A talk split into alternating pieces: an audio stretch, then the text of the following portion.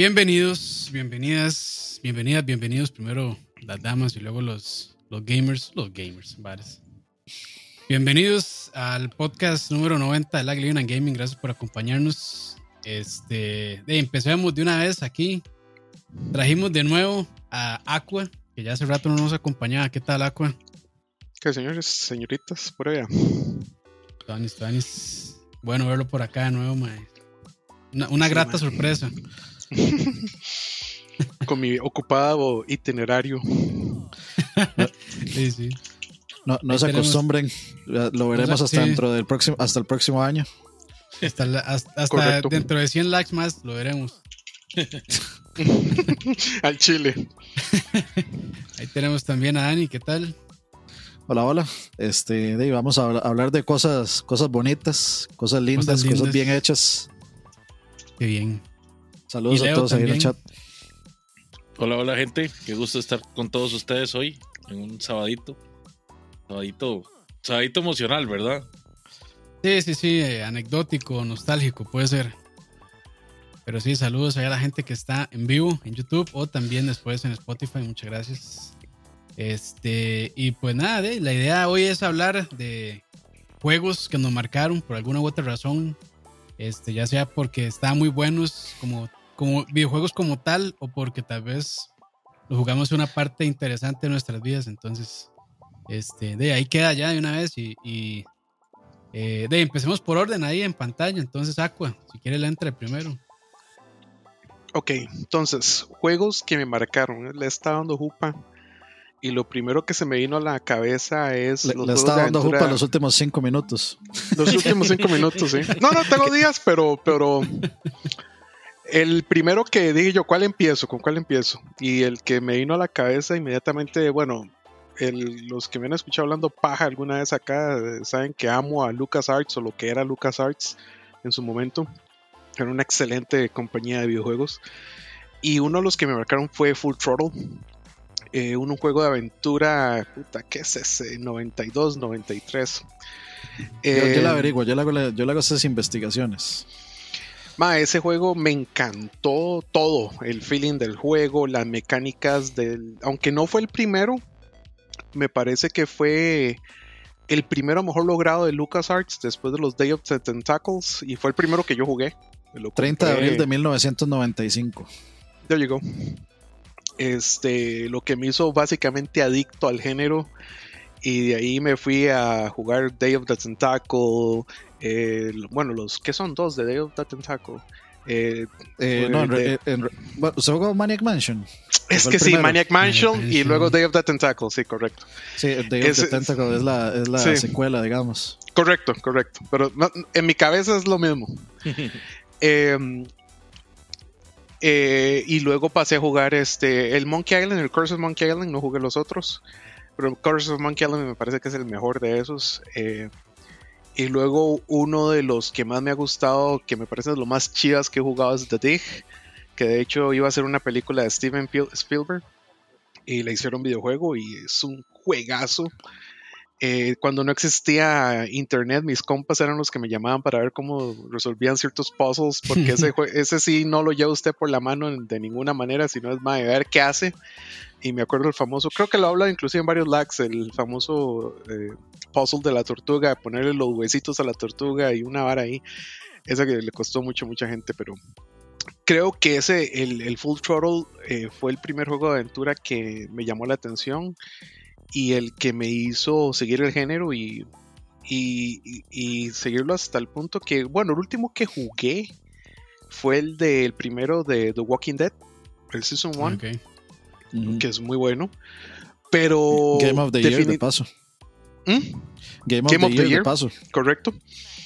Eh, pero vieran qué raro, porque definitivamente no es un género con el que seguí jugando, creciendo, sobre todo porque LucasArts, bueno, LucasArts dejó de hacerlos y cambió un poco esa vara episódica que metieron después con Sam Max y, todo ese montón de precisamente Telltales que se metieron a hacer como esos seasons y capítulos y la no me cuadra. Entonces, eh, ese formato hizo que, básicamente parece curioso, pero Telltales, el formato que Tales Tales hizo eh, famoso, digamos, o popularizó, es el que me hizo a mí dejar de jugar ese género completamente. Yo, siento que ni siquiera se, son parecidos, porque... Correcto, correcto. Es que, es que los de Telltale son... Es como un point and click, es como una historia interactiva. Los point and click eh, days, básicamente uno tiene que ah, investigar cómo hacer todo. En esos de Telltale uno, uno, no tiene que hacer mucho en realidad. Súper, o sea, digamos... Eh, es buen punto. Yo, yo así personalmente pienso que muy poca gente puede pasar esos juegos sin buscar las respuestas. Tal, vez, tal vez Monkey Island. Monkey Island es un poquito más sencillo. pero digamos, eh, Green Fandango, este, Full Throttle, esos juegos, o sea, yo siento que son bastante complejos. O sea, lo ponen a uno a pensar, hay que salirse eh, y hacer cosas muy fuera de la caja, inclusive Day of the Tentacle. Ah, o sea, si usted quiere sacar los finales correctos, eh, usted tiene que hacer usted tiene que pensar mucho, o sea, hay que meterle mucha cabeza como te gusta y realmente pensar mucho o sea, pensar mucho cosas, especialmente de ellos de Tentacle, la parte que uno este, deja cosas en el futuro para encontrar el pasado o al revés, para, para, para buscar esos finales, uno tiene que como setear cosas en el pasado para ir a buscar en el futuro y luego devolverse al presente y es un desmadre. Y, son como ocho finales que tiene ese juego. Y, y lo curioso es que es, eh, esa era la gracia, estar súper pegado en el, en un puzzle y, lo obligaba a uno a, hacerle la cabeza porque, insisto, no existía internet, ni siquiera ni, ni pensada estaba la internet. Eh, y, con su forma actual. existía así como una club Nintendo que te dijera cómo pasar esos juegos, tampoco. No, que eso era hashtag lo triste de ser PC, PC gamer, que, que no era los juegos de PC, no, vamos Tenían a ver, su revista, pero nunca eran de cheats, ni de códigos, ni de correcto. igual, yo, vea, yo soy de los que nunca compró una Nintendo Club ni nada de esas pendejadas. Eh, eh, yo no era de ese Ray, entonces tampoco, tampoco en mi cabeza eh, y ninguno de mis compas. Entonces en mi cabeza nunca existió esa, esa opción, simplemente era, dime, quiebrese la jupa y dependiendo del juego, si había cheats, eh, use los cheats, aunque nunca me ha gustado usar cheats. Eh, por, eso era que los PC gamers eran tan divertidos, tan populares en el tiempo de. Yo solo conocía PC gamers, entonces nunca, nunca sufrí algún tipo de bullying por parte de nadie, pero pero como le digo, es que eso era lo curioso, precisamente como dice Dani, no había una forma de, que, de encontrar las soluciones a los pozos, sino quebrándose la jupa, preguntándole a un compa. De hecho, yo tengo un amigo, eh, mi amigo Alex, con el que nos sentaba a veces a jugar, y el malo que le cuadraba era sentarse conmigo a verme jugar, y a veces tirábamos ahí brainstorming para ver cómo solucionábamos algún puzzle o lo que sea, y, así se lograba. Entonces, sí, ese, ese, ese es uno de los que. Eh, de los juegos que, que, primero se me vinieron a mente, sí. y bueno, yo, yo, no, yo no soy como que muy versado en este género, pero el último que jugué fue Timbleweed Park de Ron Gilbert. está muy bueno. Por si quiero volver a entrarle, mae. Cool. Salió hace, salió hace un par de años, como tres, cuatro años. Está muy, muy bueno, mae. Y ahí es Ron Gilbert, que es casi que de los padres, diría yo, de este género. Entonces, Correcto. Está, está interesante. Como digo, yo, yo me, me, y, no, y, no, es, y no es tan, tan, tan, o sea, sí es difícil, pero no es tan tramposo. Más que yo siento que los juegos estos de LucasArts viejos eran medio tramposos, sí, sí, sí, eran tramposos, más. Sí habían toques que eran, que uno decía, más, really. Pero, pero Lo, lo, cool era que eran entretenidos. Y por ejemplo, en Monkey Island, el, el Curse of Monkey Island es de los juegos más graciosos que he jugado en mi vida. Eh, no sé, aunque probablemente ahora lo veo y no me haga tanta gracia el chiste del pollo diablo que sale en YouTube, ahí lo puedes buscar. ma, yo me cagaba de risa escuchar a, ese ma hablando español y Lara. Entonces, para mí era parte, para mí era parte del humor que usaban en LucasArts para varios de los títulos, como Sama Max, que era un humor muy finito. como, ese, fino, Sama, Max es buenísimo. Eh, los Sam Max son perfectos, en ese género son perfectos porque tienen soluciones re estúpidas, que tienen, que la única forma que tienen sentido es porque es un juego de Sam Max y porque usted sabe cómo funciona la cabeza de Sam y cómo funciona la cabeza de Max y usted dice, ok, esto puede solucionarse más o menos de esta manera, pero son, fuera de eso, o sea, es, es, son súper entretenidos y, uno le quedan grabados personajes secundarios como la famosa la, calavera de, de, Monkey Island, Murray. Ajá. si los pueden jugar, hay, hay remasters. y creo que están baratos, la verdad, no, no es algo como por lo que se vayan a quedar pobres. Están, en todo, de hecho bueno, creo, creo, que en Switch eh, sí no se pueden conseguir, pero digamos, Curse of Monkey Island, yo recuerdo que salió, este, bueno, no, mentiras, lo, eh, como todo el paquete de Monkey Island hicieron un, como un remake remaster. slash remaster en Xbox 360 para el Xbox Live Arcade, que, que ahí comenzó con esta tendencia de que uno con un botón volvía a los gráficos originales. Y sí, y con el mismo botón, o sea, era como inmediato, se lo aprieta y está la versión remasterizada o, lo presiona y, se vuelve a la versión original con, con, todo el menucillo original y todo. Entonces eh, yo creo que ese está en, ahorita se puede conseguir en las dos consolas, en PlayStation 5 y en Series, en Series X tal posiblemente sí, sean retrocompatibles las, las compras, tal vez sí esté. Eh, pero en, PlayStation 5 probablemente no. Creo que sí está en PlayStation 4. Eh, sí puedo garantizar que está Green Fandango, el remaster. Eh, ese sí está en todo. Y ese sí es buenísimo. los Sama Max, yo recuerdo que para cuando inició PlayStation Plus regalaron todos los capítulos del Sama Max que salió y es buenísimo. Entonces, ese también lo pueden conseguir y creo que también hace eh, relativamente poco, entre comillas, eh, sacaron Full Throttle también, una versión remasterizada. Acaban de sacar una remasterizada. Eh, sí, entonces, prácticamente todos esos. El único que faltó fue Indiana Jones y el Templo de Atlantis, el de, el de Ese no lo jugué.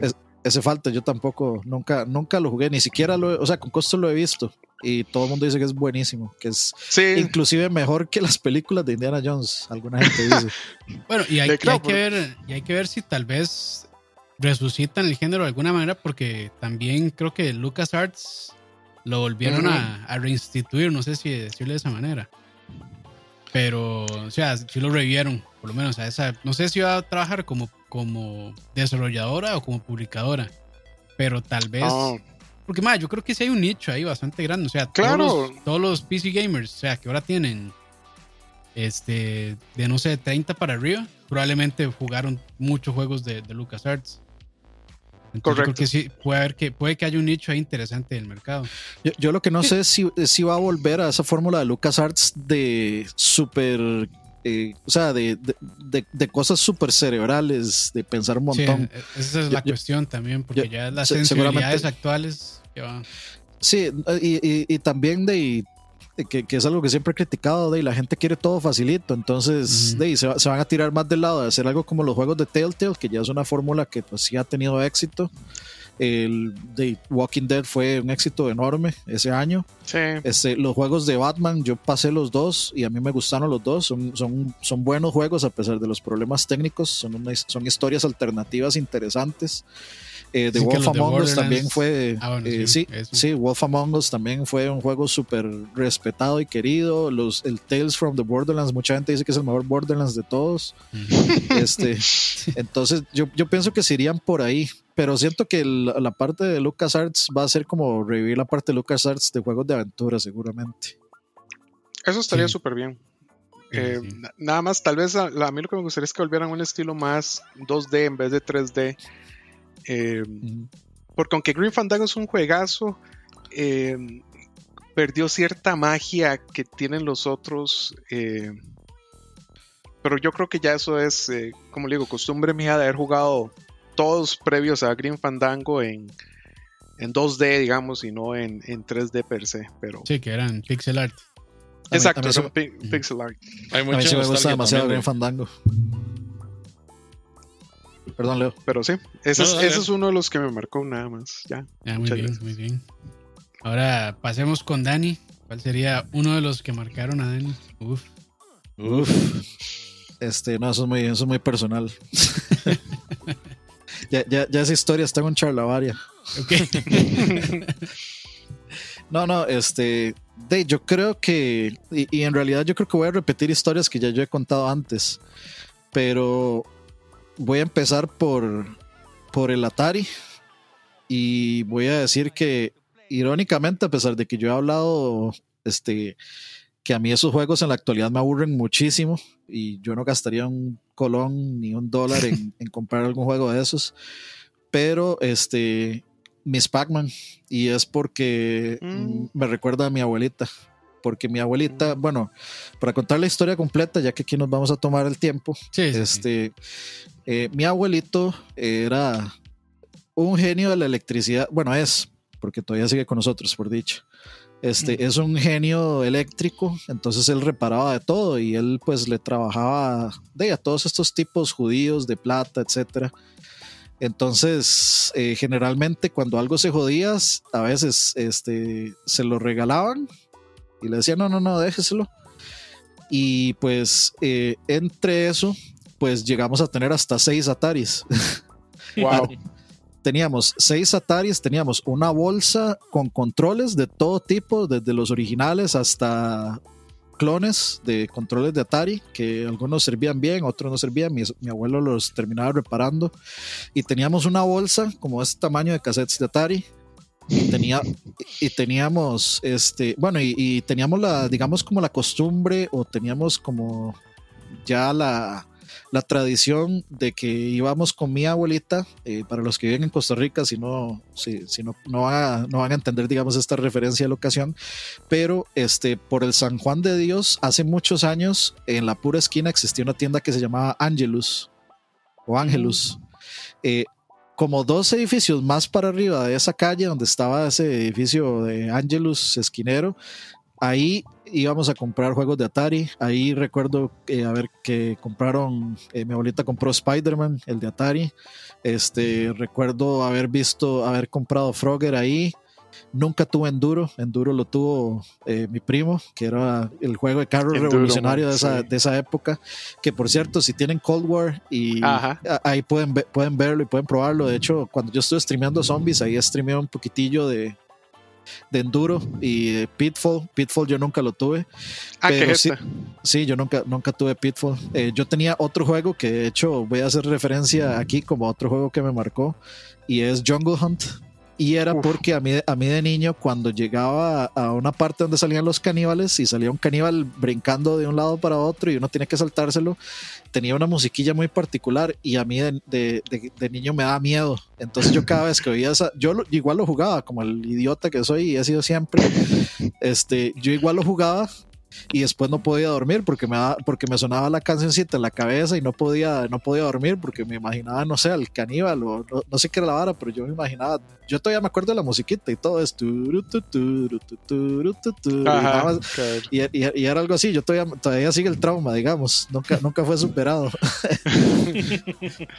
Pero este sí, mis Pac-Man me acuerdo porque mi abuelita le encantaba y jugaba un montón. Y yo siempre he dicho, esta es como la quinta vez que lo repito, que es la mejor jugadora de mis Pac-Man que yo he visto.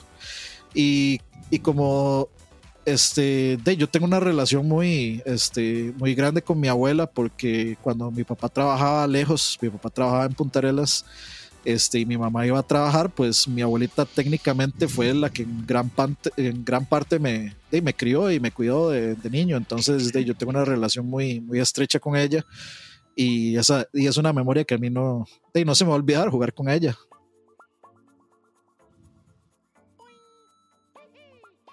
Cool. May, es un buen juego. Para aquel entonces era. Ciertamente no es el mejor port. ciertamente no, es el mejor port de Pac-Man, digamos. No, pero, pero uno, vamos a ver, en aquellos momentos uno, bueno, por lo menos yo me acuerdo cuando yo vi eh, Miss Pac-Man, que decía, wow, Miss Pac-Man en Atari, wow. Sí, tenerlo, tenerlo en la casa, digamos, por ejemplo. Tenerlo en la casa. Es que de, hecho, yo no conocía los arcades. Yo, yo en esa época no tenía idea de que existían los arcades porque fue que un día llegaron con el Atari a la casa y lo conectaron y, como, que, y como que ahí fue que donde descubrí los videojuegos. Realmente. Sí, pero era eso también, o sea, ahora no lo veo en retrospectiva y es como, no, no, era la gran cosa, pero en ese momento sí, pues, poder, poder, jugar eso en la casa era una gran cosa. Claro que sí. Yo los que conocía... Llevaron un Atari y me arruinaron la vida. Fue como darme cocaína, nada así. Pues a mí parecido, la verdad, porque también fue con un Atari. Dani, tampoco había mucho que arruinar, man, entonces. No, sí había, man, chavalo con mucho potencial, man. pero bueno, de no ahí.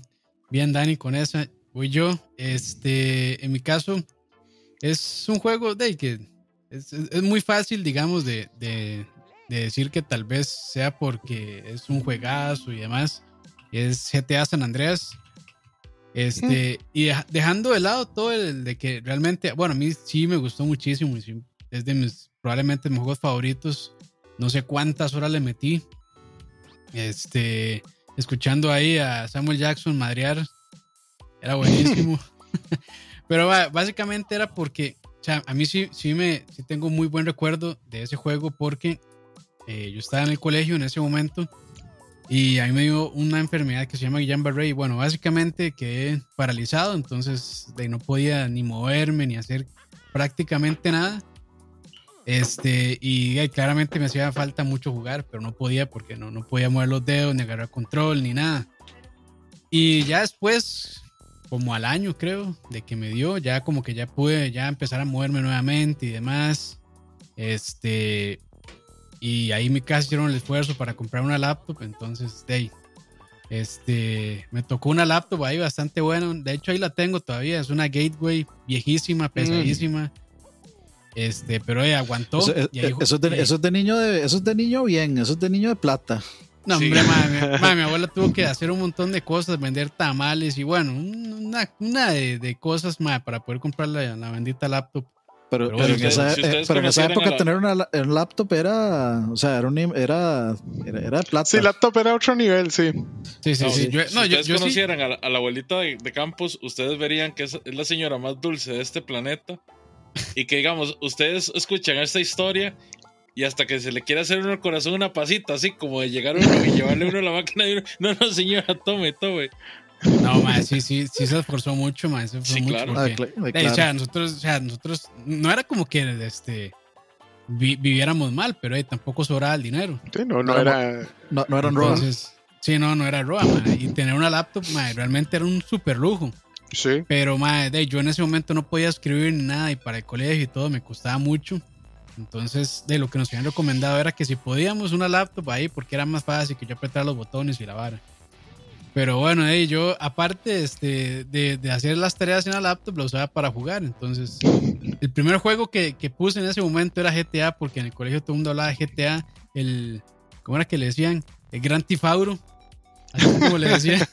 Gran Tifauro, Gran Tifauro, yo lo busqué, sí, lo jugué pirateado, lo tengo que aceptar porque en ese momento de yo era un niño menso y de ahí, pues para mí piratear era lo más normal del mundo. Entonces de ahí pirateado y sí, ahí lo jugué. Entonces realmente lo recuerdo con mucho cariño ese juego y básicamente porque fue un momento extraño en mi vida. Pero de ahí también como que medio me reencontré con los videojuegos. Entonces este, tal vez no era el juego correcto. Bueno, yo tenía yo como 17 años, entonces tampoco era como. Ya, ya está grande, sí. Sí, sí, ya estaba huevón y tampoco era como que me impactara matar gente en videojuegos. Entonces, este, sí, sí, ahí, este, lo, recuerdo con mucho cariño. Creo que es el único GTA que he pasado la historia con ciencia, porque el GTA 5, eh, ni me acuerdo muy bien la historia, lo jugaba más como por, por hacer desmadre. El 3 y el, y el Vice City este, creo que lo jugué luego de jugar GTA San Andreas, pero como que no, como que sí, sí me gustaron mucho. Bueno, no, de hecho, el, el, el Vice City también me acuerdo bastante bien de la historia, que era muy como Scarface el asunto. Pero sí, de, todos, el que más me gustaba a mí es de San Andreas. Y años después me di cuenta.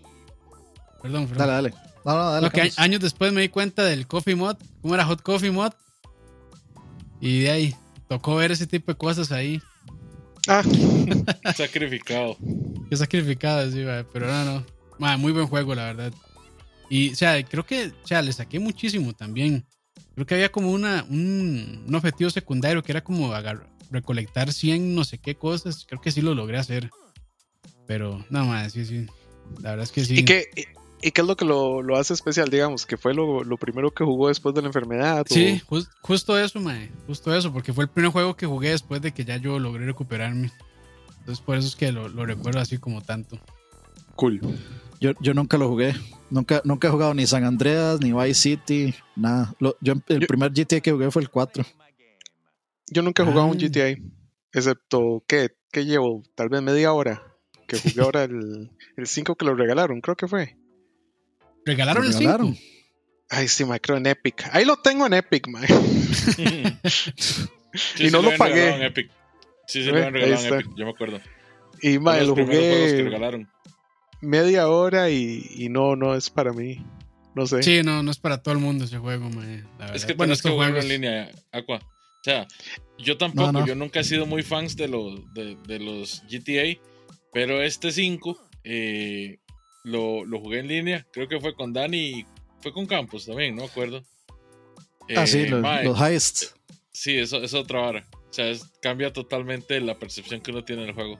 Sí, es muy cagado de risa jugarlo con compas. la, la, historia, la historia del 5 es una vara increíble, man. O sea, cómo, cómo se burlan de cómo, cómo, se burlan de toda la actualidad. O sea, es, es este writing demasiado demasiado, demasiado sardónico y sarcástico y, de todo. Es como si Dave Chappelle hubiera escrito eso, digamos.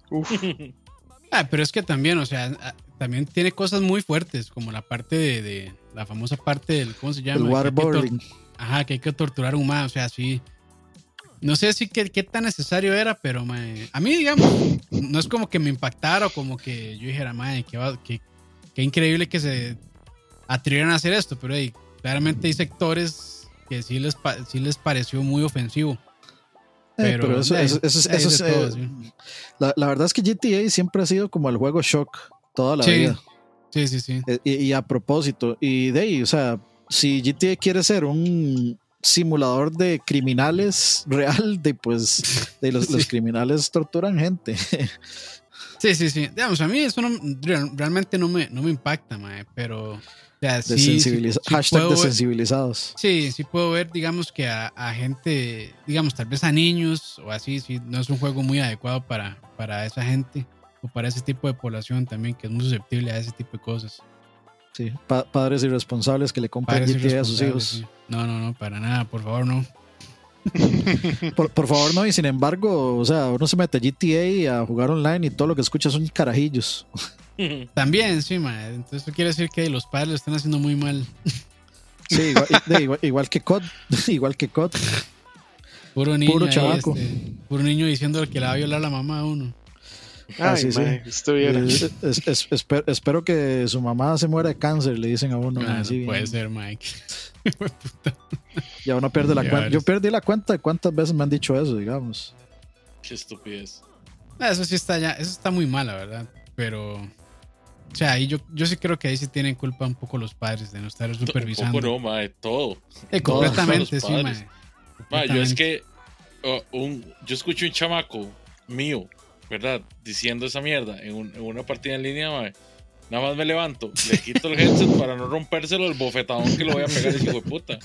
O sea, eh. mae, está bien, yo estoy de acuerdo. O sea, los niños pueden jugar videojuegos, sí. O sea, yo, yo crecí y en el tiempo que yo crecí jugando, no había, no había censura con, por lo menos no tan fuerte.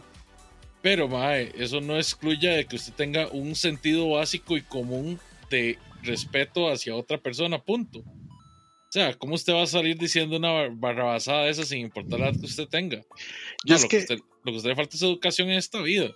Yo le digo una hora, como yo no crecí con multiplayer, en los años mensos, que uno es menso, que más o menos van de los 13 a los 26. Si usted tiene esas edades, básicamente es menso.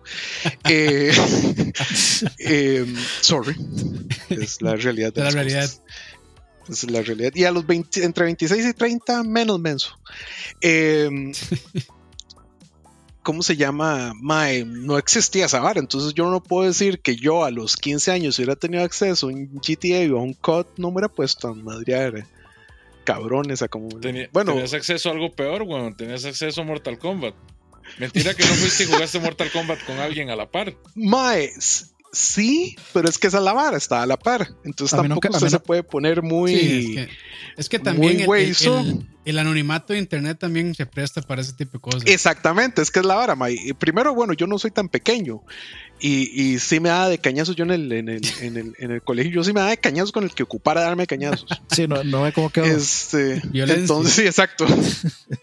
eh, eh, ¿cómo se llama? Pero entonces eso es diferente, porque usted puede estar ahí, lavar y trash talking, que no es lo mismo lo que se, muchos chamacos se ponen a, decirle a uno ahora por este en línea. Y, eh, que, vacilón, pero yo no, yo nunca, no, no tengo ningún recuerdo de, toxicidad en los arcades, pero ni uno. Y eso que digamos, yo estuve en la escuela, eh, yo estuve desde kinder hasta... es que con esos con esos olores todo el mundo estaba pijado y feliz, man. Hasta, hasta, hasta quinto grado, creo, en la Juan Rafael Mora, en San José. O sea, estaba a la vuelta de la esquina de Voltron. Y literal, y literal Voltron, Voltron era mi casa. Mi, todas mis mañanas para ir a la escuela era, eh, llegaba al bus, el bus se parqueaba al frente de la escuela y siempre eran como 15 minutos para ir entrando. Y era, me bajaba y me iba como ahí cerquita, periódico, buscaba los zombies y luego me esperaba que abrieran, que abrieran Voltron. Qué bueno, man. Qué bueno los zombies, man. Esas eran mis mañanas. Pero eso es que es cierto, yo nunca me agarré en un, en un arcade, tampoco iba mucho. Lo que, lo que yo jugaba era en los, video, en los, eh, en los videoclubs que habían, que ponían consolas y uno alquilaba el jueguillo. Eso era lo más que jugaba. Pero sí, te, sí encontraba mucha toxicidad y cañazos jugando ajedrez con mis compas. Eso sí era Eso sí era hardcore, mae. Eso sí era eh, eh, de insultar al compa de lo idiota que era y agarrar a la reina. Mae, no, eso era toxicidad peor que la de COD, mae. Entonces, por eso le digo, mae, yo no sé si yo hubiera tenido acceso a esas herramientas que, hubiera hecho. Uf, papá, pero Nerd Central, papá. Ahí sí se ponían las cosas, ahí sí se ponían las cosas intensas en ajedrez. Qué malotes. Qué malo. Me imagino, me imagino. Ya imagino, ma, o sea, agarraban un peón y se Ah, el de con nosotros, no, ma, había un compa que me dio un cañazo porque le hice un jaque, ni siquiera jaque mate, me dio un pichazo, tiró la vara y jaló. O sea, por eso le digo, mae, egos hay, de egos hay egos, egos. Y es que por eso digo, no sé. Es que la toxicidad viene de, la competitividad, digamos. Entre más competitivo sea usted, más tóxico se, se vuelve el ambiente. Ah, si, usted, no sabe controlarlo, digamos. de toxicidad sería un buen tema para invitar también a Gabriela. Así de fijo. Sí, estaría interesante ver qué, qué opina ella de toda esta cuestión. Que no sé si lo habíamos medio hablado. sí, un, un poquillo. Sí, ¿verdad? Un poco. un, poquillo por ahí, pasamos por encima, de hecho. Ah, cierto, cierto lo que dice Mauricio Calvo, la historia de Coito jugando pez. fue que le quebró la nariz al compa, ¿verdad? Sí. Ay, qué madre. No, yo, yo, es que yo normalmente no, no, jugaba tanto así competitivo, jugaba mucho cooperativo. Entonces, por ejemplo, si jugábamos en ese momento Winning Eleven, normalmente jugábamos en el mismo equipo, mi primo y yo, o, mm. si eran juegos de una persona, yo jugaba un rato. Este, y el mae como que me ayudaba a resolver y después él jugaba y así. Entonces, como que yo no entré tanto como en ese mundo competitivo. De hecho, cuando jugaba Mortal Kombat en Super con los compas, mae, para poder ver las fatalities, mae decía, mae, bueno, usted la primera ronda la gana usted para ver la fatality de cualquier personaje y la segunda la mm. gano yo para ver la fatality de ese otro personaje. Entonces, mae, creo que yo, yo fui medio cordial con mis compas. Ah, no, no, usted, vive en una curbuja, mae. O sea, usted era un niño, usted era un niño sheltered. Allí más bien yo no sé qué pasó, mae. Que en qué momento, mae, yo me hice un come mierda, pero bueno. Eso, falta, eso, eso fue falta de toxicidad de tempranas edades, mae, porque mientras más expuesto se ve usted, saca esa, saca, ese... sí, de niño, lo saca, niño. Por eso, por ejemplo, por eso, niño joven. Por eso por eso usted no me ve en Facebook o en Twitter peleando con nadie, porque yo ya todo eso lo saqué en 89 sílabes. Ya, eso ya. Bueno, en 89 sílabes también eh, se, me bajó un poco, pero después me pasé a Facebook y también como que intenté hacer troll y, no, no era lo mío. Ah, no, ahí no funciona también. pero, pero por eso, no, no, eso es, esa toxicidad no. Bueno, sigamos, porque si no, aquí vamos a hablar de toxicidad todo el resto del. yo fui bebé arcade. Yo desde los tres años empecé a ir a los arcades el, el no, juego no, lo cuidan los Hablando papás, de papás irresponsables. Lo cuidaban los, guardas del arcade. No, no, ¿cuáles papás, güey? Mis primos eran los que me llevaban. Fue puta. Mae, y, y es vacilón porque, digamos, aquí en, en, el GAM se tiene una idea de que los arcades eran como, como lugar donde iban los chatas y donde iban los marihuanos y todo el asunto. Mae, en Guapiles habían como cinco arcades. En, en ese tiempo en Guapiles era, o sea, había florecido mucho la hora de ponerse los arcades. Entonces había arcades de todo. Y yo no tengo recuerdo de haber visto nunca ni siquiera un mae fumando en un arcade. Yo de los. ¿Ah? Leo, Leo, fue como. como, eh, como el a Leo también, le, a Leo también le faltó toxicidad, mae, en su vida. No, no, no, no, no. Créame que no, mae. Digamos, yo, yo era bastante bueno en los juegos de pelea, mae, en especial en King of Fighters. Entonces yo salía de la escuela, como en. ¿Qué le digo, mae? Como en, en quinto o sexto. Yo salía de la escuela y me iba a jugar King of Fighters 94. Mae, y una vez era tanta la vara, mae, que un mae me pichació. un mae me metió dos pichazos, mae, porque le gané en King of Fighters de una manera muy montada. ¿Y cuál es el juego entonces? King of Fighters. No, ¿Y en dónde fue eso? El, el, juego que a mí me marcó fue eh, Pole Position. Fue el primer juego que yo jugué, digamos así, ya, ya con raciocinio, ¿verdad? No nada más tocando tocando palanca de, y botones y viendo lucecitas, sino que ya pole position eh, lo empecé. algo así como desde los 5 años y siempre tenía que jugar, siempre tenía que jugar. Entonces yo, saliendo del kinder, siempre le rogaba a mi mamá que pasáramos al bendito, al bendito arcade. Entonces habían tres veces por semana que ella me pasaba, porque no iba a estar pasando todos los días. Luego ya en la escuela, ya, iba con... ¿ah? Perdón mi ignorancia, ¿cómo se escribe esa Yo nunca había escuchado ese juego. Pole Yo tampoco. Position. pole Position. Ajá. pole ah, Position. Ma, ¿es de carreras? sí, es de, ah, Fórmula 1, digamos. Ok, ok. aprendí algo. yo, yo tenía ese juego en Atari. es la primera vez que buscando acá y no sabía. Ahí está. Y, es que, como, como dicen, estaban, estaban Atari. La primera vez que yo vi un Atari, lo primero que hice fue buscar ese juego. Y yo recuerdo que yo decía, madre, pero este no es. Se ve muy diferente. Le falta mucho, muchas cosas. Y claro, yo, yo no entendía la diferencia entre el, entre el arcade y el Atari. Yo no, pero este no es. Qué cocha, cochina más fea.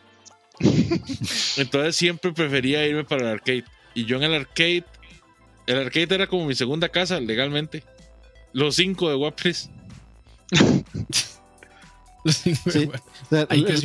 Leo, es como Leo es como Carlos Santana, el de Supercampeones, que dicen que eh, nació, a la mitad de la cancha. Leo nació a la mitad de la.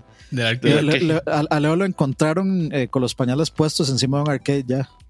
¿cuál, era su arcade, ¿Cuál era su arcade favorito de Guapiles, Mae? tenía que ser el que estaba. Se llamaba Donde Marcial. Donde Marcial. Eh, Eso estaba el, el, estaba de hecho entre una soda y un súper. Entonces era así como, usted puede estar ahí horas de horas. Entonces yo lo que hacía era que normalmente ahorraba todo lo que me daban entre semana y me iba todo el sábado por ahí. Eh, Campos, póngase el de Atari para que, vea, para que todo el mundo vea la diferencia.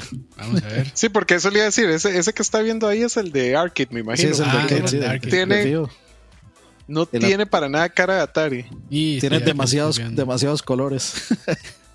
Vamos a ver. Aquí está. Inclusive, después sacaron una versión ahí mismo que era ya con, todo y el sistema del carro. O sea, usted se, montó como en los del. Era un simulador como los de. Los de. El parque versiones. Ajá. Entonces, claro, usted llegaba y se montaba al carro y la palanca de cambios que solo hacía para arriba o para abajo, pero ya era una palanca de cambios. Era algo increíble. El problema era que como todos los simuladores, pasaba más malo que bueno. pero yo le digo que para hacer juego Atari se ve bastante bien. Sí, no, Está tan, mal, la verdad, pero sí, no se compara en nada. no, jamás, jamás. arcade. Y, y, Enduro era mucho mejor. Sí, agree. Sí. Yo, porque yo tenía Enduro, Enduro salió Enduro salió cinco años después, ¿verdad? Ah, sí, pero yo, yo, tenía eh, este pole position y siempre lo jugaba. Y luego mi primo tenía Enduro Y yo siempre que iba a la casa de él jugaban duro y cuando regresaba a la casa es como, ya no quiero jugar esta barra, no quiero jugar en duro. Sí, sí, sí, sí lo entiendo, sí lo entiendo. Pero bueno, ahí está. Entonces, Pole Position, yo no lo conocía, la verdad, entonces ya aprendí un poquito más. Muy bien. Hay una pregunta ahí. Esto fue, como 15 años antes de que vos nacieras. Sí, sí, no, más. Es que yo, ya, cuando yo. O sea, la primera consola que yo conocí fue el, Nintendo. El NES. Wow. Y esa fue, de hecho, la primera consola que, yo tuve. Bueno, que ni era mía, era de mi tata, pero me dejaba, me dejaba tocarla. Vela qué bonita, les conectaba el control. Dice Mauricio Calvo, si alguien se acuerda cómo se llama un juego que era de carreras, pero el circuito era dentro de una casa, los carritos eran como de juguete. Pero de, de o sea, ¿de qué? ¿De consola? ¿De arcade? ¿De qué año? O sea, como... yo jugué uno de, Hot Wheels. Yo jugué uno de Hot Wheels muy bueno, pero no empecé, pero no me acuerdo cuál. Porque si hay varios de Hot, Suena como juego de, Hot de, de, Super. No de Super, sino de, de, PlayStation 1. Es que puede ser era, de, era, de esa época. Porque ya tenía gráficos en 3D cuando yo lo jugué, entonces tiene que ser de Play 1. Ah, Micro Machines. Sí, hay varios de Micro Machines que, que, puede, que puede ser que sea. Creo que era de Super. Es que no creo que sea el RC Pro Am, eh, que es como el más conocido. Creo que era de Super, dice. Man, Super no recuerdo. No sé por qué a mí me dio la impresión de que eso me suena a juego de Super. O puede ser, puede, ser Stone Race FX, tal vez. Hay uno que se llama. bueno, para ver, este es. No, mentiras. yo creo que puede ser el de Micro Machines. Porque mm. pensé en ese, pero creo que puede ser Micro Machines o podría ser el Stone Race FX. Ok. Dice que sí, Micro Machines. De ahí, listo. Ah, Duda resuelta. Entonces, vamos de nuevo ahí con Aqua. Segundo juego ahí que lo marcó es curioso porque yo creo que ya es como la quinta vez que lo menciono en un podcast y es StarCraft. Y por la misma, casi siempre lo traigo por lo mismo. Eh, la historia.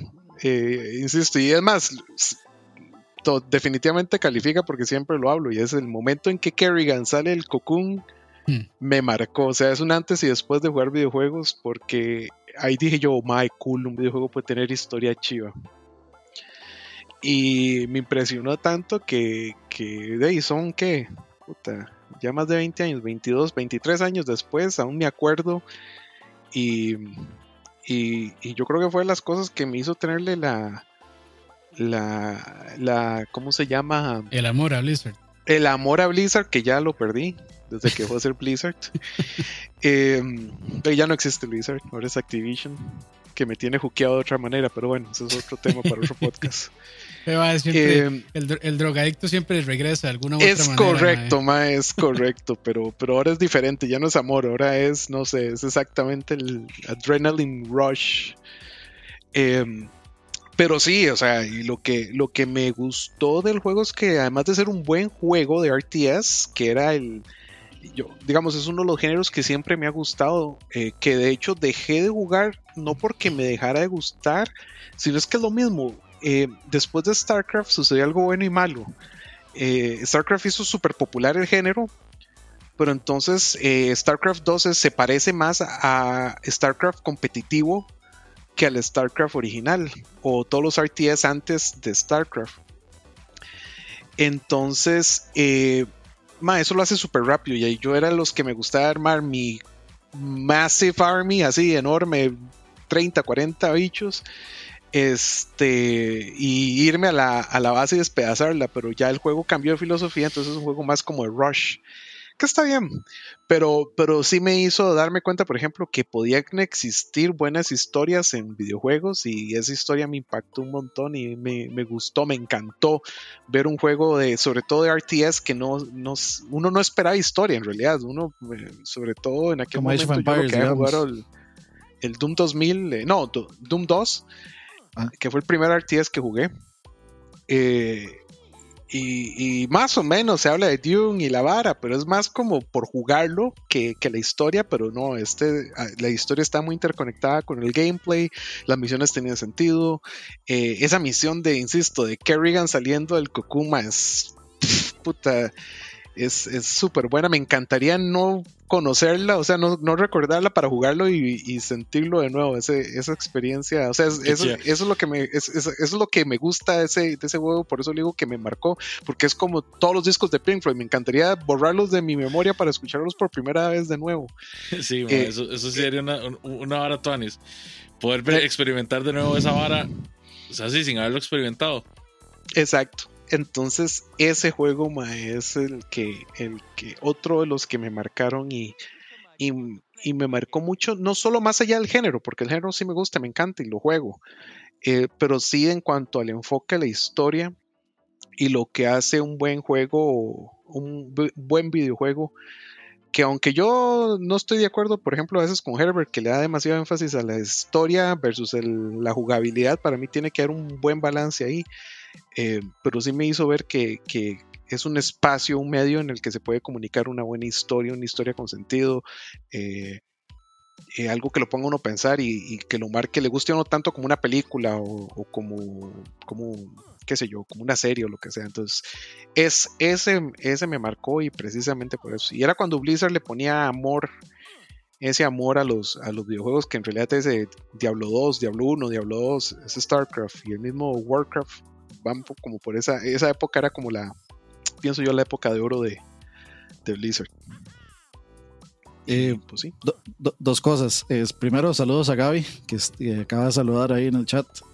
Buenas, esperamos, esperamos, esperamos, tenerla pronto otra vez eh, acá en los podcasts. Eh, ya, ahí tenemos, ya ahí tenemos un par de ideas entonces. Eh, para invitarla. Y lo otro es, de hecho, el, de las historias soy yo, más que, más, que Herbert. A mí, digamos, si, si la historia de un juego no me parece buena, a mí sí me echa a perder el juego. Por más gameplay, buen gameplay que tenga.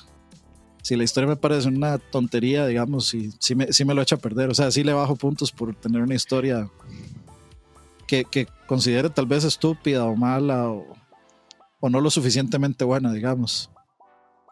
Es que es un buen punto. Yo, yo lo pienso más como pensar, digamos, em, para mí es más importante un juego que tenga buena jugabilidad, pero dependiendo de lo que usted busque el videojuego.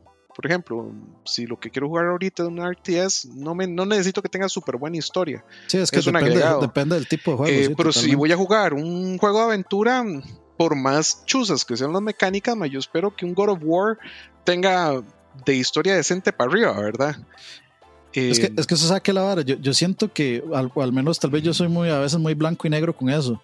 Yo siento que en el momento que sale un juego y dice, yo voy a hacer un RTS, mis mecánicas de RTS son el tope de lo que se ha hecho. Y tras de eso le meto una historia que es el tope de lo que se ha hecho, entonces yo digo, a partir de este punto, este es el estándar que yo mm. quiero para todos los RTS. Y si usted no mm. está en este estándar de darme el tope, este tope de, mecánicas y este tope de historia, claro. usted no es, o sea, usted no es comparable a los demás, es inferior. Claro. Entonces yo, yo me baso por ahí. Es un buen punto, sí, creo que es un poco. Es un muy buen punto. Un poco extremo en el sentido de que es como las películas buenas. Hay películas que son súper buenas y más allá de lo que todo el mundo está haciendo.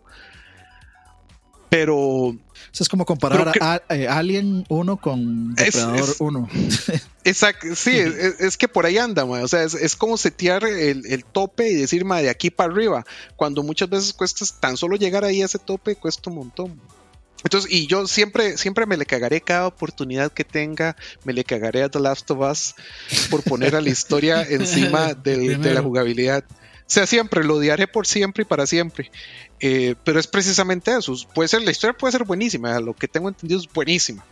Pero para mí un juego tiene que primero ser, eh, ¿cómo le digo? Ser entretenido jugarlo antes a la historia, que creo que ese es un, un, muy buen punto. O sea, yo puedo entender que a alguien no le gusta un juego por más bueno que sea por la historia, pero para mí un juego para que sea buen juego tiene que ser, además de buen juego, tener buena historia, digamos. O sea, para mí sí la jugabilidad es importante para calificarlo un excelente juego. No simplemente una buena historia eh, le pasa por encima de eso. Que eso es lo que para mí eh, en un RTS eh, StarCraft logró el sweet spot de Ma. Es un excelente juego, súper entretenido de jugar. En aquel momento era revolucionario. El balance. Eh, el balance era perfecto. Y en aquel momento, como digo, de cómo se jugaban los RTS hasta ese punto, fue uno de los que empezó a hacer las cosas distintas y, básicamente lo trajo a la modernidad, aunque ya cayó de la gracia de, las ventas, entonces ya no es tan popular, ya no se sacan tantos RTS. Em, pero en ese momento, como dice Dani, y creo que sí, o sea, ese es para mí lo mejor que había en ese momento. Tanto así StarCraft 2 para mí no es un juego malo, es un juego chiva.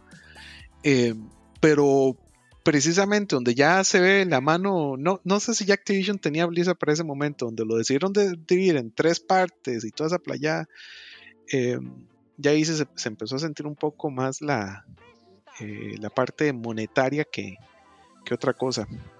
Pero, sí, es que ya, ya también el, el, corporativismo. Es que hay mucho dinero en juego. En, sí, es demasiado. En los videojuegos. O sea, es un entretenimiento que es muy redituable. Y además es muy fácil de monetizar y también de, apela también a ciertas cosas que tenemos los humanos de adicción y demás.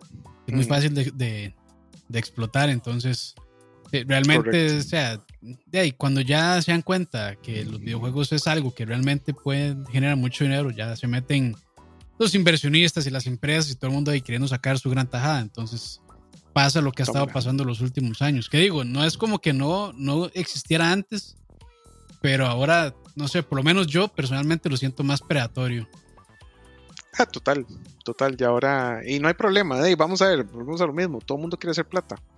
Eh, no, no voy a jugar de, santo y de superartista muriéndose de hambre de que es una industria y como industria necesita hacer plata. Sí, sí, lo único es que uno no, lo que no quiere precisamente es que se vuelva predatoria, ¿verdad? Que, que, que sienta uno que lo están que se están tomando, están sacando eh, provecho de lo que de lo que a uno le gusta. Sí. Pero sí, Ese, ese, es, ese es el otro. Muy bien, StarCraft. Entonces, yo, yo pensé que Aqua lo iba a mencionar de primero. Yo sabía que, que lo iba a mencionar, pero no sabía cuándo. Pero bueno, no me defraudó. Es que voy, voy como cronológico, pero me voy a volver también. Yo también estoy haciendo lo mismo, ir como cronológico. Entonces, lléguele, Dani. Lléguelen. Lléguelen. Eh, de, el segundo a mí se, se, me complica mucho porque yo podría decir que el juego que más jugué de NES fue Contra. Por eso que a mí yo paso ese juego como si fuera nada. Este, y, o sea, para mí ese juego es nada, digamos, ya. Porque yo le di tantas, pero tantas, pero tantas, pero tantas, mega tantas vueltas que yo me sé ese juego de memoria. Y luego podría decir Battletoads porque es el juego que más orgullo me da de haber terminado en la vida, digamos. Yo creo que ni, no hay título universitario, ni maestría, ni doctorado, ni trabajar en la NASA, ni tener el cerebro Stephen Hawking que me pueda dar más orgullo que haber terminado ese juego.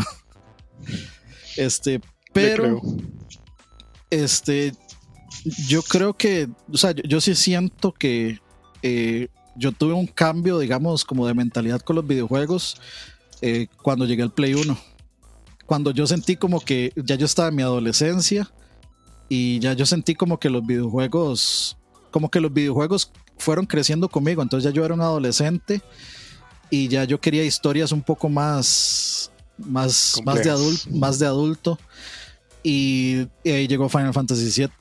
Y como estábamos hablando la vez pasada, este Final Fantasy VII es un juego demasiado curioso porque eh, yo ya he puesto un montón de veces la queja de que a mí los JRPGs me parecen ya, o sea, como que para mí se volvieron demasiado formulaicos, demasiado cliché en sus historias de que siempre es el príncipe del reino que tiene que de pronto se mete en una historia y que este la espada mágica o el whatever mágico, la gema mágica o tiene que salvar al universo con, con sus amigos que se va encontrando en el camino, etcétera. Y a mí Final Fantasy VII siempre se me ha destacado porque el juego inicia con una temática súper curiosa, que es un montón de bioterroristas. O sea, el grupo en el que uno está son bioterroristas literalmente, que van a destruir unas, este, eh, ¿cómo es que se llaman estas? Eh, bueno, van a destruir como estas de tubos de, o no sé, cosas, esas torres de, este, que están como echando humo hacia afuera, eh, chimeneas, llamémosle que están, eh, según los protagonistas de la, historia, pues drenando la, energía vital de la Tierra. para darle comodidad a los humanos y que la Tierra se está muriendo. Entonces eso, eso, es una temática que a mí desde un inicio ya se me hace demasiado, demasiado diferente. Y en ese momento yo no la aprecié lo suficiente.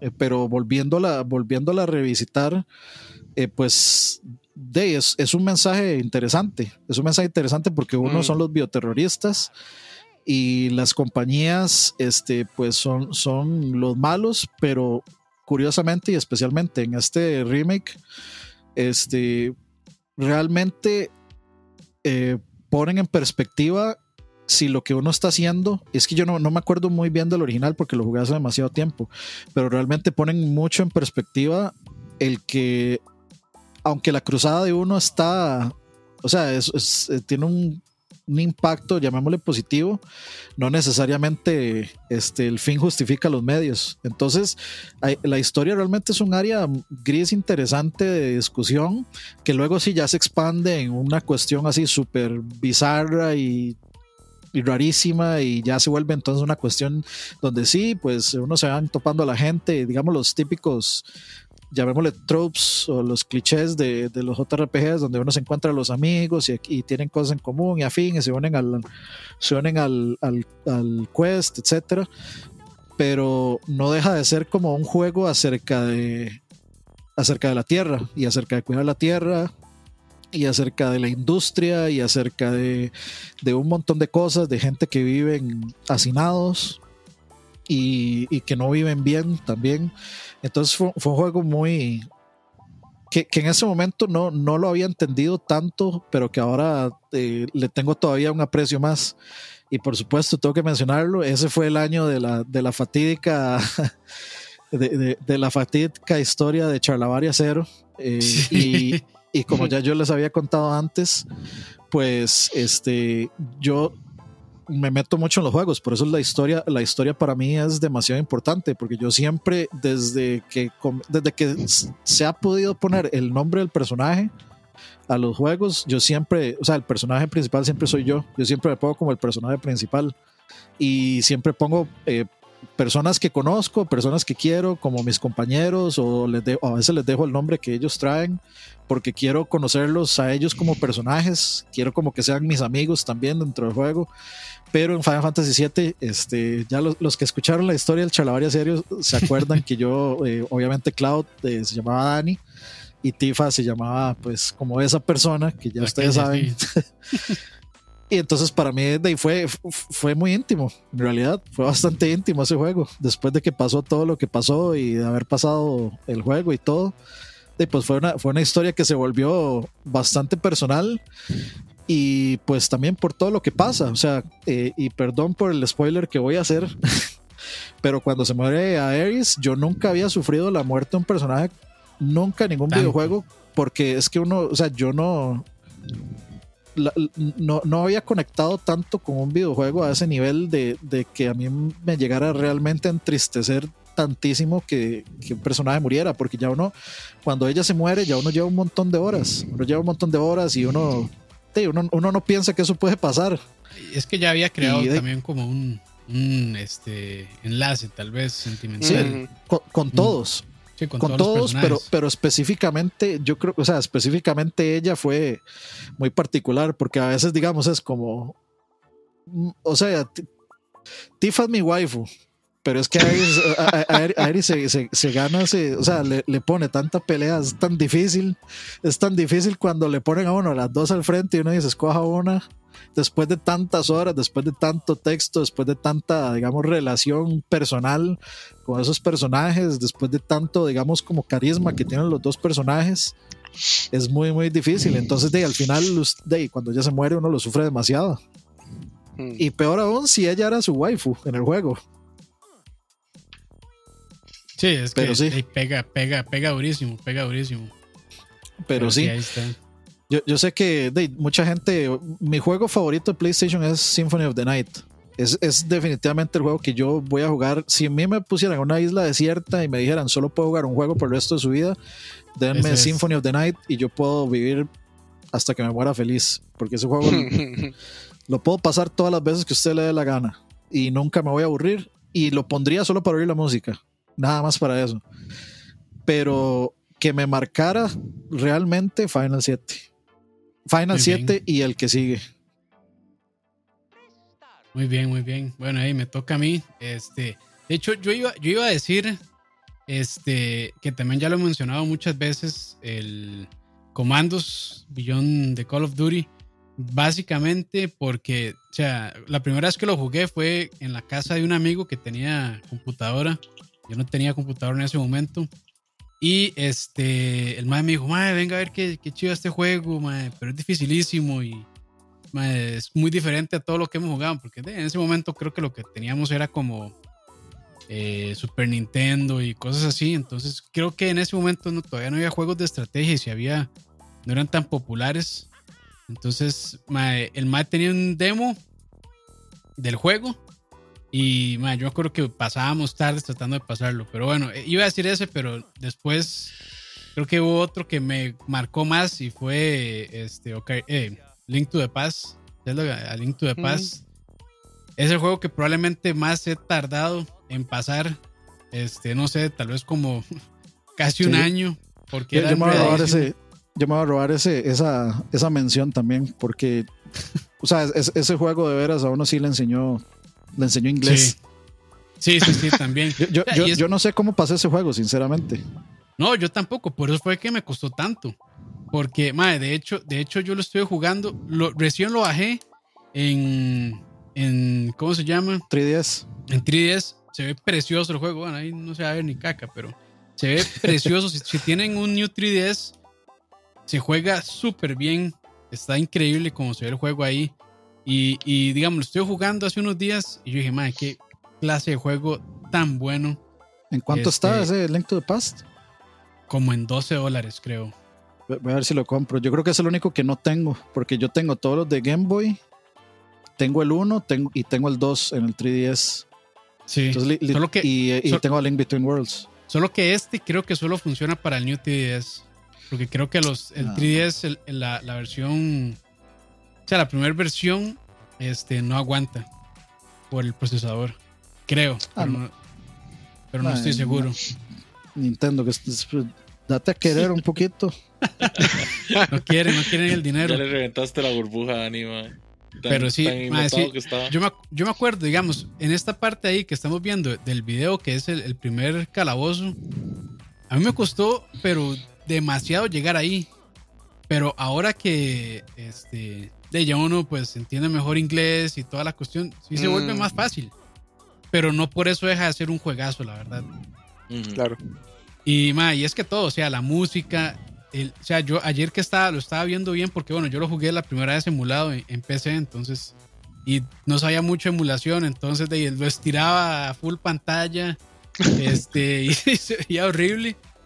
Y hasta ahora con 3 es como que digamos que ya eh, lo, jugué más, tal vez como una versión más similar a la, a la, a la original, que claramente estaba hecha para, eh, para jugarlo en, en, teles viejos, CRTs, pero igual, entonces ahí ya, ya se ve muy bien. Y nada, o sea, me recordó por qué me cuadran tanto los juegos y, y, es lo mismo, o sea, creo que yo estoy también un poco más del lado de Aqua, de que para mí tal vez la jugabilidad es un poco más que la historia. Aunque bueno, hay juegos que yo juego y le pongo muchísima atención a la historia, pero normalmente lo que más me termina atrapando es el gameplay. Y el gameplay de este juego es, no sé, es, pero, la, historia también es bien buena. Y la historia es muy buena también, sí, ¿no? Y toda esta hora de los dos mundos. Sí, está muy, bien, muy bien interconectado el mundo. En, ese momento eso fue algo revolucionario. No había otro juego. Este juego fue el que inició esto de hacer, digamos, mundos paralelos. Sí, sí, sí, correcto. de hecho, o sea, cuando ya uno va a la. Por el tercer, este. ¿Cómo se llama? Pendant, no sé cómo se dice en, español, este. pendiente. Pendientes. O collar, no sé. Así, ah, collar.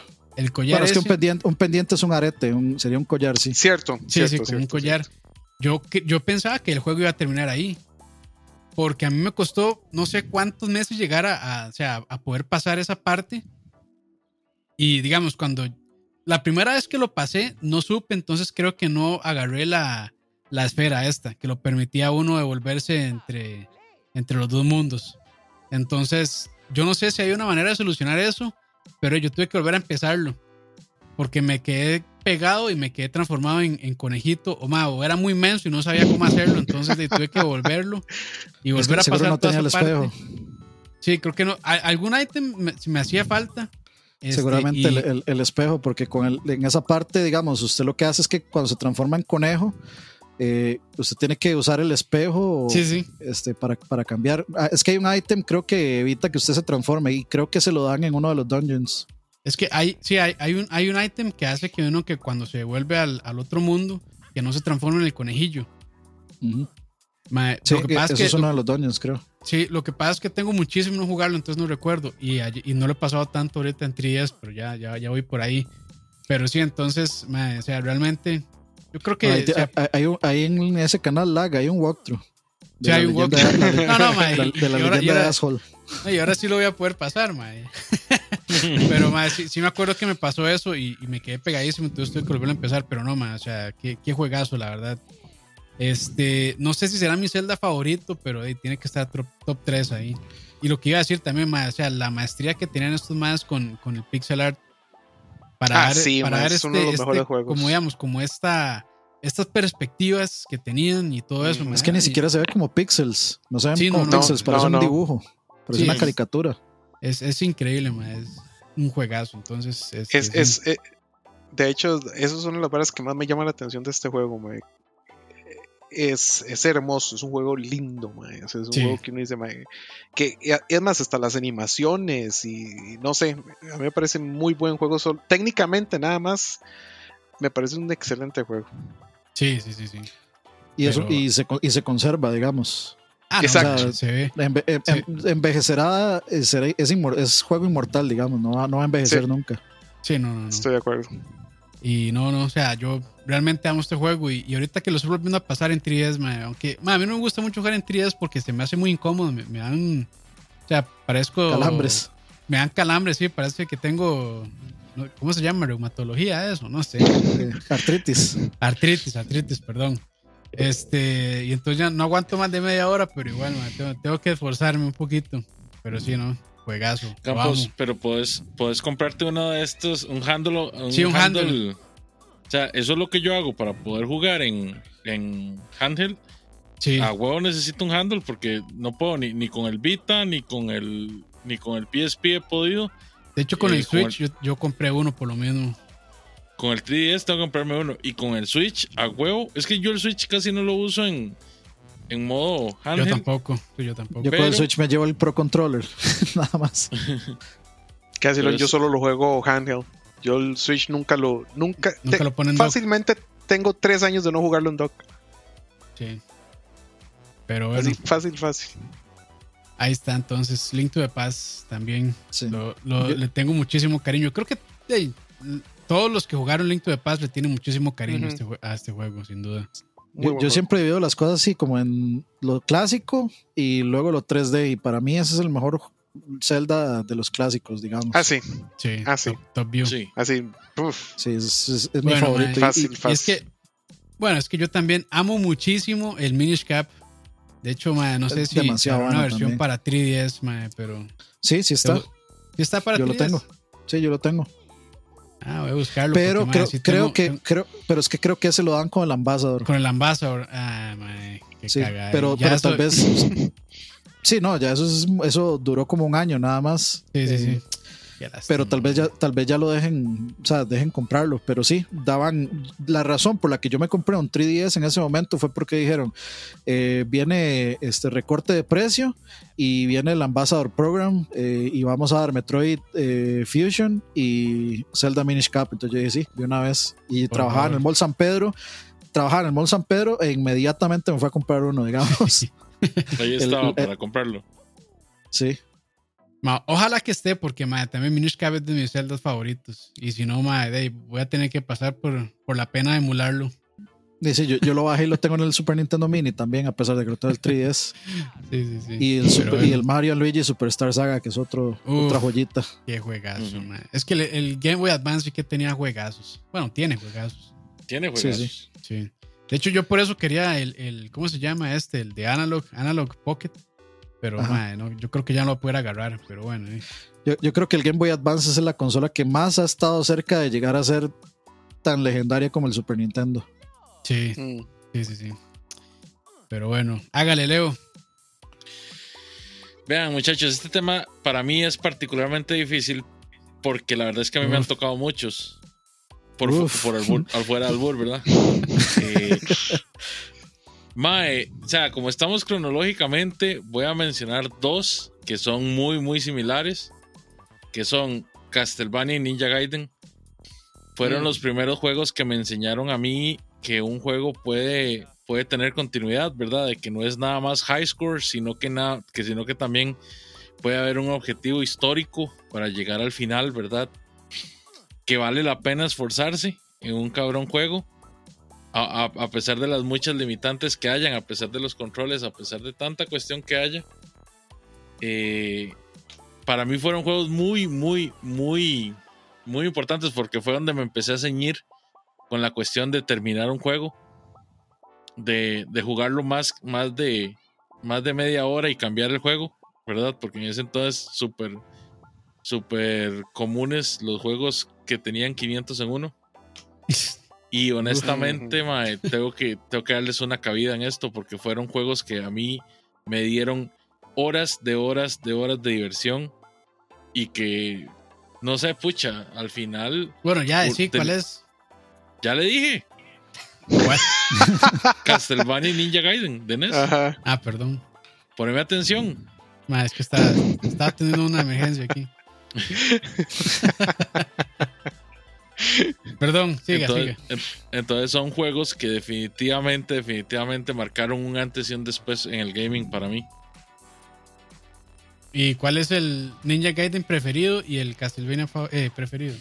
El Ninja Gaiden favorito mío es el 3, porque ya ahí tenías upgrades. Y eso, y eso para mí siempre ha sido algo que me ha, que me ha encantado en los juegos. O sea, después de ahí ya salió eh, el el, ¿cómo se llama? El Castlevania 4 de Super, que tenía igual los mismos upgrades que tenías en el Castlevania de, el primer Castlevania de Nintendo. Eh, bueno, salieron los Mega Man, salieron los, los Mega Man X, salieron Super Metroid. Y todos eran juegos que ya tenían upgrades, que tenían cuestiones que conforme vos ibas avanzando en el juego, mm. ibas teniendo mejoras que te iban ayudando a llegar a diferentes partes o, o, o más te daban una facilidad de juego más grande, te da más poder. Y eso siempre me gustó, siempre, siempre me llamó mucho la atención. Muy bien. Y bueno, no sé, Castlevania me imagino que favorito en Symphony of the Night. Pues sí, digamos, contándolos todos sí, pero en realidad de que me haya marcado tanto tiene que ser el Castlevania 3. Ah, ok, ok. Irónico. Me acabo de dar cuenta que Castlevania 3 y, Ninja Gaiden 3 son los que más me gustaron. sí, está bonita ahí. Es que el 3, el 3 es muy chido por la historia también.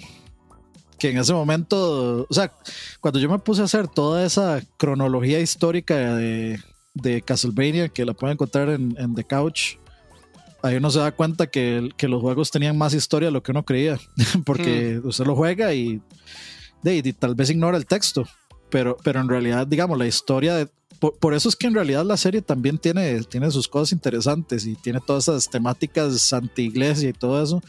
Y aunque no lo crean, eso viene desde el juego. O sea, el, mismo juego dice que a los Belmont la, la, iglesia los la iglesia y los humanos los habían hecho a un lado porque tenían miedo de sus aparentes poderes sobrenaturales para derrotar monstruos y vampiros eso, lo, eso lo dice el juego. Y entonces super, es súper curioso eh, que hasta en eso es, eh, es, digamos, eh, fiel, fiel, al canon, la serie. Mm. Sí, sí, porque yo me acuerdo, la, la, serie tiene esa parte medio fuerte también. que para, para, mí la serie es súper, digamos, este, anti-iglesia. Sí, o sea, a, mí la serie de Castlevania, especialmente la, la primera temporada, a mí me recordó las épocas de Spawn, cuando salió Spawn en HBO. Eh, esa hora era lo más edgy que usted podía ver. ¿Qué, iban a hacer las, iban a hacer las Pepsi Cards? sí, no, o sea, habían mutilaciones, eh, habían eh, desnudos frontales, había mucho sexo, había violaciones y está el personaje más infame posiblemente de toda la animación, Billy Kincaid, que si no saben quién es Billy Kincaid, es, eh, es, es, una representación de John Wayne Gacy, o sea, era un mae que se vestía de heladero para secuestrar y violar niños. Y es un personaje de Spawn. y, sale en la serie. Y en la serie, eh, de hecho, eh, Bill, intenta raptar a, a la hija de, bueno, y es que también es, ¿cómo se llama? Es Seth, Seth MacFarlane, ¿es verdad? Ajá, Seth, MacFarlane. Seth, MacFarlane es el de Family Guy. Ah, perdón, puta, sí, siempre, siempre, siempre pasa lo mismo. Sí, a mí también. Todd, McFarlane. está de productor en. Bueno, yo, yo solo vi la primera temporada porque la segunda no aguanté, más se me hizo muy aburrida. Y no sé si debería darle una segunda oportunidad, pero no sé, no, no me atrapó. Pero sí me acuerdo que la primera estaba de productor él. El, es que, y era super edgy porque la intro también él salía diciendo un montón de cosas. No, no, perdón. Eh, o sea, que la, que la serie siempre entraba con Todd haciendo una intro súper así, hablando del cielo y el infierno. Entonces, y de, uno era un chiquito ahí, eh, juega malote, y uno decía, uff, qué, qué malote este mal hablando de Satanás y el infierno. Y, y uno, se sentía todo, e, uno se sentía todo Edgelord este, viendo Spawn. Sí, sí, sí. Bueno, yo, yo, sí, yo sí fui de las pocas personas que leyeron el cómic antes me gustaron los cambios que hicieron para la serie. Vivió poco, honestamente.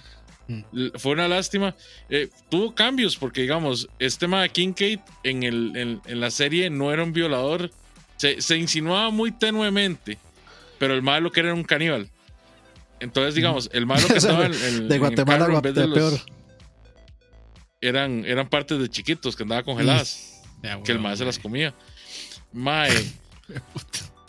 esa serie, digamos, es no, es que, no, es que sea mejor. Nunca tuvo un buen juego. O sea, eh, eh, no, está loco. El, el, juego. el, juego. de Spawn de Super es bueno, man.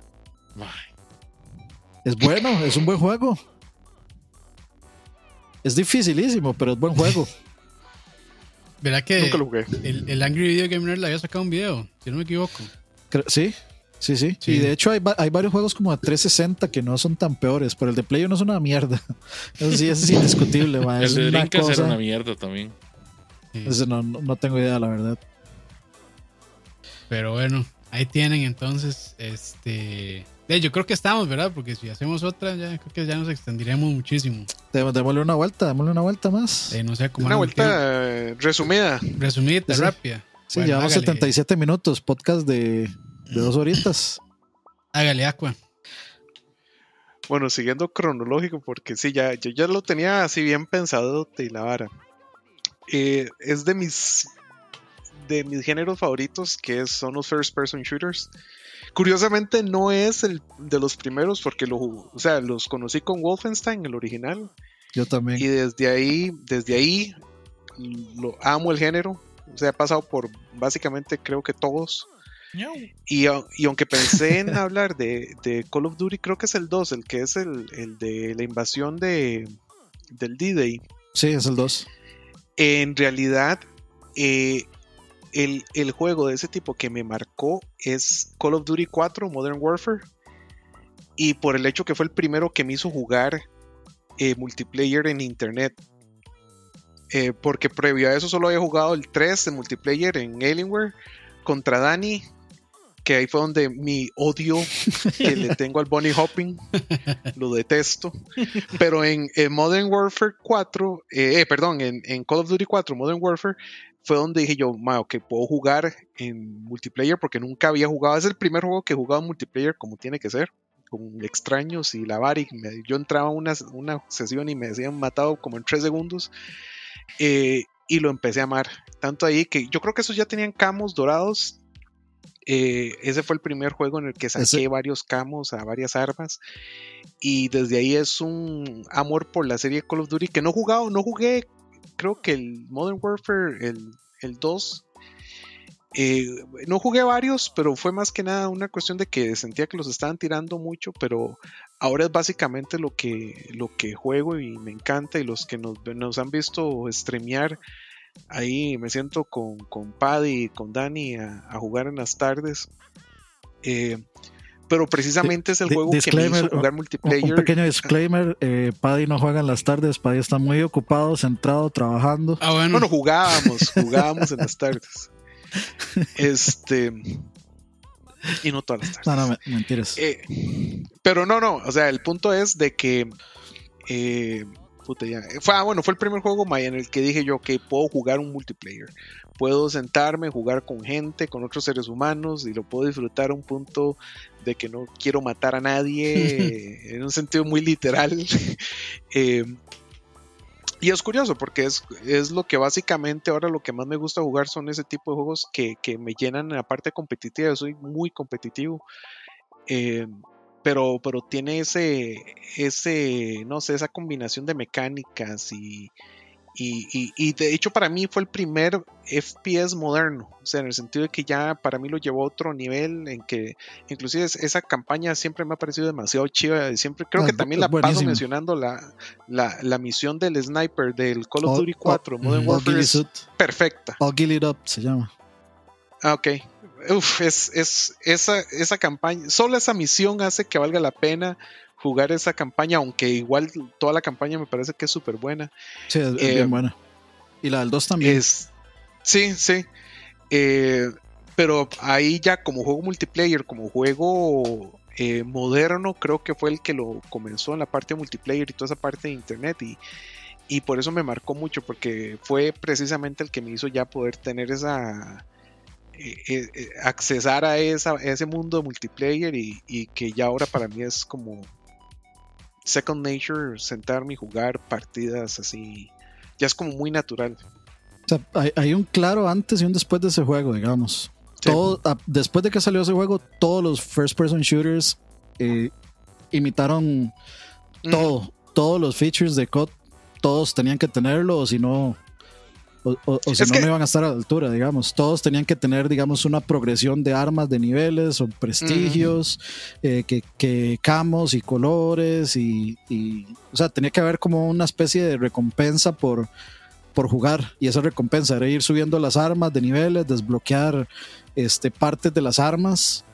Este, y, todo eso, todos los demás se los copiaron. algunos lo hicieron bien a otros, otros juegos se los, se los reclamaron. Por ejemplo, Halo fue uno que, que le reclamaron muchísimo que empezara a meter mecánica o que empezara a meter cosas de COD. Creo que fue, no, recuerdo si fue el, el ODST, el que la gente, no sé si fue ese, ahí me corregirán porque yo no soy, la verdad, muy entendido de Halo, pero creo que fue el ODST que empezó a meter eh, mecánicas como de, de, correr o de deslizarse, este, que a la gente no les gustaron por ser tan COD. Eh, Halo 4 fue, ok, fue Halo 4, sí, la, la gente sí se quejó por eso y de hecho las como que las quitaron o las ajustaron después. Eh, pero sí, hay un, un, clarísimo antes y después de, de COD, digamos. Ah, inclusive en hacer campañas para los first person shooters. Ajá, correcto que, tenía que, que, tenían que hacer así como puros set pieces eh, súper bombásticos y, explosiones y, no sé, cosas de fin del mundo y eh, quintas guerras mundiales y lo que todo lo que usted quiera, de, porque eso era COD. Y, la, y la, al menos eh, los dos primeros, las campañas eran muy buenas. Después, después de eso, este, con el Modern Warfare 3, empezaron, o sea, ya, ya, empecé a notar, digamos, que por ejemplo ellos lo que tenían era un checklist, es, tenemos que tener una misión de snipers como All Siempre tenemos que tener una misión de esas, siempre tenemos que tener una explosión, una explosión nuclear de algo o un intento de misiles nucleares, detenerlos. Siempre tenemos que tener una misión de soporte aéreo donde usted usa un AC-130 o un helicóptero. Entonces ya uno empezó a ver como que tenía un montón de checkmarks a, a las cosas, eh, pero o sea, yo, yo, en general siento que a, pesar de que las campañas son súper cortas, hay campañas muy buenas. A mí, a pesar de que la gente no le gustó para nada, me gustó un montón la campaña de Advanced Warfare, que es donde está justamente el infame Press F to Pay Respects. y donde, y donde está el este era, era, en ese sí creo que era en el Advanced Warfare donde está el Presef no me acuerdo si era en ese o en el, en el Infinite Warfare pero en y ese es el donde sale Kevin Spacey como el Kevin Spacey eh, digamos como el el malo sí el entre comillas el malo de de, la película. Ah, bueno, y sí, siempre contra Rusia o siempre contra el Medio Oriente. Esos siempre son los malos. y de hecho mencionaron el War at War, que es un juegazo desde el punto de vista multiplayer. Ese lo jugué demasiadísimo. Eh, el, el, World at War, de hecho estoy esperando que el próximo saquen mapas del World at War, el, el mapa del templo japonés siempre me gustó un montón. Em, pero es, eso, y es que es eso, como dice Dani, para mí es un juego que llevó a la modernidad los FPS y, y ahorita siguen, siguen, siguen dándole duro al asunto. Pese a que hay mucha crítica por, por ejemplo, el Cold War no le gustó a mucha gente y tiene sentido. Pero la campaña está bien, la campaña está bien. Y el próximo, aunque es de la Segunda Guerra Mundial y la gente ya está preocupada, eh, probablemente va a estar muy bueno. Pero es dicen que, que, este año no hay COD. Sí, este año no hay COD hasta el próximo. Anda, el rumor también de que no va a haber COD. Y eso sería. Bueno, ya, eso está confirmado. No va a haber. Ya. Sí, de hecho, el, otro día estamos en, un semana con LAC ahí, con Dani. Y dijimos que era como, como en 10 años que no se había roto esa costumbre, por decirlo así, de que había COD anual. Sí, desde Black Ops 2 eh, al 3, digamos. Después de ahí, todos, todos los Black Ops, o sea, hay cuatro Black Ops este, Modern Warfare están esos tres. Luego está Advanced Warfare y Infinite Warfare. Y luego World War 2. Y, ah, bueno, Call of Duty Ghosts eh, también me faltó. Y luego vienen estos, que, bueno, viene, salió Call of Duty eh, Modern Warfare Remastered. Luego salió este Modern Warfare, el, como este relanzamiento. Eh, luego salió, sacaron la campaña de Modern Warfare 2 remasterizada y ahora Cold War. Que, de hecho tiene sentido que lo vayan a trazar porque precisamente ya ahora COD es Warzone. Es que ya, con Warzone... Call of Duty ya no va a ser lo mismo porque ahora Call of Duty va a ser Warzone plus el juego con campaña y el juego con multiplayer para que usted saque las armas para Warzone. Eh, entonces creo que aprendieron de la integración con Cold War que necesitan pensarlo mejor esa integración. Y a lo que tengo entendido van a hacer también integración con, el próximo de la Segunda Guerra Mundial.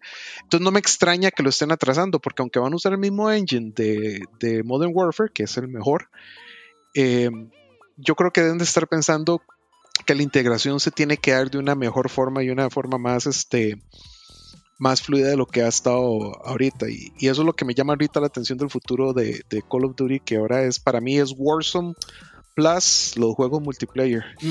yo creo que lo estás sobreanalizando, es que e, eso es fácil, Warzone les genera tanto dinero. que no tiene, es, no tiene necesidad de sacar nada más, No, pero es que al Chile viera, viera un montón de broncas que tienen por la, la, integración entre los dos juegos. Eh, porque yo, yo creo que eso más eso más, después de Black Ops, el, 4, eh, de, Blackout, no pensaron que esa vara ese género les iba a pegar el, Battle Royale. Y, lo que ha sido el, el Warzone ha sido una vara desproporcionado el éxito que ha tenido.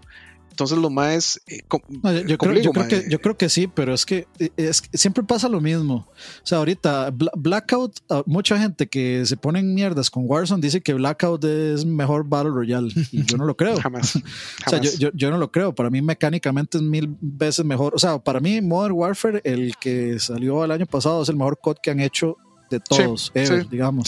Mecánicamente, gráficamente, eh, hasta el audio que tanto se critica en Warzone, al menos el multiplayer y en la campaña es increíble. El, realmente el sonido de las armas es el sonido de las armas. Y lo digo porque ahora en la mañana estaba viendo eh, a un Mae disparar una AUG y suena igual que en el juego. Entonces, eh, o sea, para mí ese juego es top. Ese juego es el, top de COD. Pero siempre la misma vara. Siempre están los, de, los de los más que van a decir que lo anterior era mejor. Y, y, Black, y Black Ops 4 es un juego a medio cocinar. O sea, Black Ops, eh, eh, Black, Ops 4 era un intento de. Eh, Black, o sea, lo que estaban haciendo era meterse a tendencias. ¿Cuáles eran las tendencias? Overwatch y Overwatch y Fortnite. Entonces, ¿qué hicieron? Del multiplayer intentaron hacer Overwatch y fallaron miserablemente. Entonces, entonces, se volvió un juego donde todo el mundo campeaba detrás de sus propios escudos con un montón de mierdas donde nadie podía llegar nunca. Y, Blackout eso era un buen juego, pero no, para mí no estaba ni, ni cerca de lo, de lo bueno que es Warzone ni de lo competitivo que es Warzone ahora, digamos. Correcto. Blackout era una buena idea, pero eh, Warzone es la, la, implementación correcta y la mejor implementación de la idea. Eh, pero bueno, eh, por, eso, por eso digo que me, marcó, porque es el que me hizo interesarme en este tipo de, de, de juegos multiplayer y y precisamente Warzone es el que me ha hecho jugar más Battle Royales, que siempre me dan ansiedad, así bien millennial. aunque no lo soy. Este, y ya con este hasta puedo jugar eh, solos, que nunca lo había logrado. Eh, pero bueno, eso es. Listo. Hágale, Ani. Sí, así, muy rápido, yo voy a hacer como menciones rápidas, porque la verdad es que no puedo sacar a ninguno. Eh, por supuesto, Metal Gear Solid 1. Eso fue otro, eh, otro momento donde yo me sentí como un adulto gamer. Donde ya yo no me. a pesar de que eso fue en 1998 y yo estaba en octavo grado del, del colegio y tenía como entre 14 y 15 años, creo.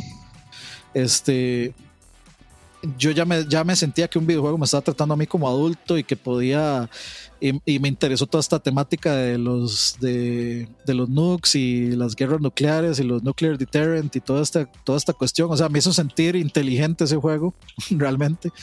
Este, pero hay más por ahí, en, por ahí en esas mismas épocas conocí el juego eh, o sea, un poquito más adelante conocí el multiplayer en PC conocí mejor el multiplayer en PC, entonces comencé a jugar un Real Tournament en LAN Parties y comencé a jugar Quake 3 Arena en LAN Parties. Este, y luego eh, conocí un juego que tal vez no muchos de ustedes conozcan, pero se llama Return to Castle Wolfenstein, que, que tiene, tiene un componente multiplayer que para mí fue, me voló la cabeza porque era ya no era solo de matar y matar y hacer kills, sino que cada uno elegía un rol de ingeniero, de médico, entonces uno tenía que reparar cosas o, dar vida, entonces ya para mí comenzó, comencé a enterarme de lo que era jugar eh, un juego multiplayer eh, en, el que, en el que hay que jugar con el equipo y para el equipo también.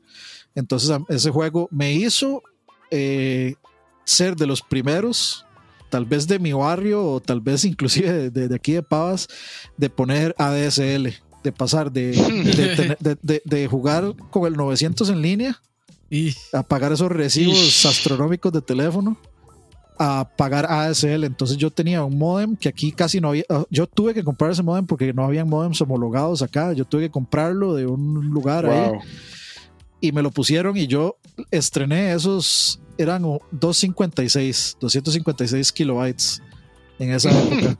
y los estrené para jugar un Real Tournament y para jugar eh, Return to Castle Wolfenstein. Y esos son, son, son, mis chineados. De hecho, tengo ganas de volver a comprar Return to Castle Wolfenstein y volverlo a jugar porque es. O sea, muchas de las ideas que yo. No sé si ese juego salió primero que Battlefield o, o esos juegos que Battlefield 1943, no, no estoy seguro, tendría que revisar, pero ese juego tiene muchas cosas. Si fue primero, ese juego fue de los, el primero de los primeros en implementar como el squad tactics, digamos, tácticas de escuadrones y, y tener roles en el equipo y, jugar todos, digamos, dos equipos grandes con vehículos y, y de hecho hasta tiene cuestiones que, que se le podría achacar eh, que influenciaron hasta Overwatch, como de que usted tiene que llevar algo de un punto A a un punto B e irlo protegiendo, e irlo cuidando. Entonces, eh, o sea, ese juego realmente estaba muy adelantado, muy adelantado a su época. Y qué, éxito, qué éxito en Unreal cuando uno agarró el Redeemer, mae. Ah, sí.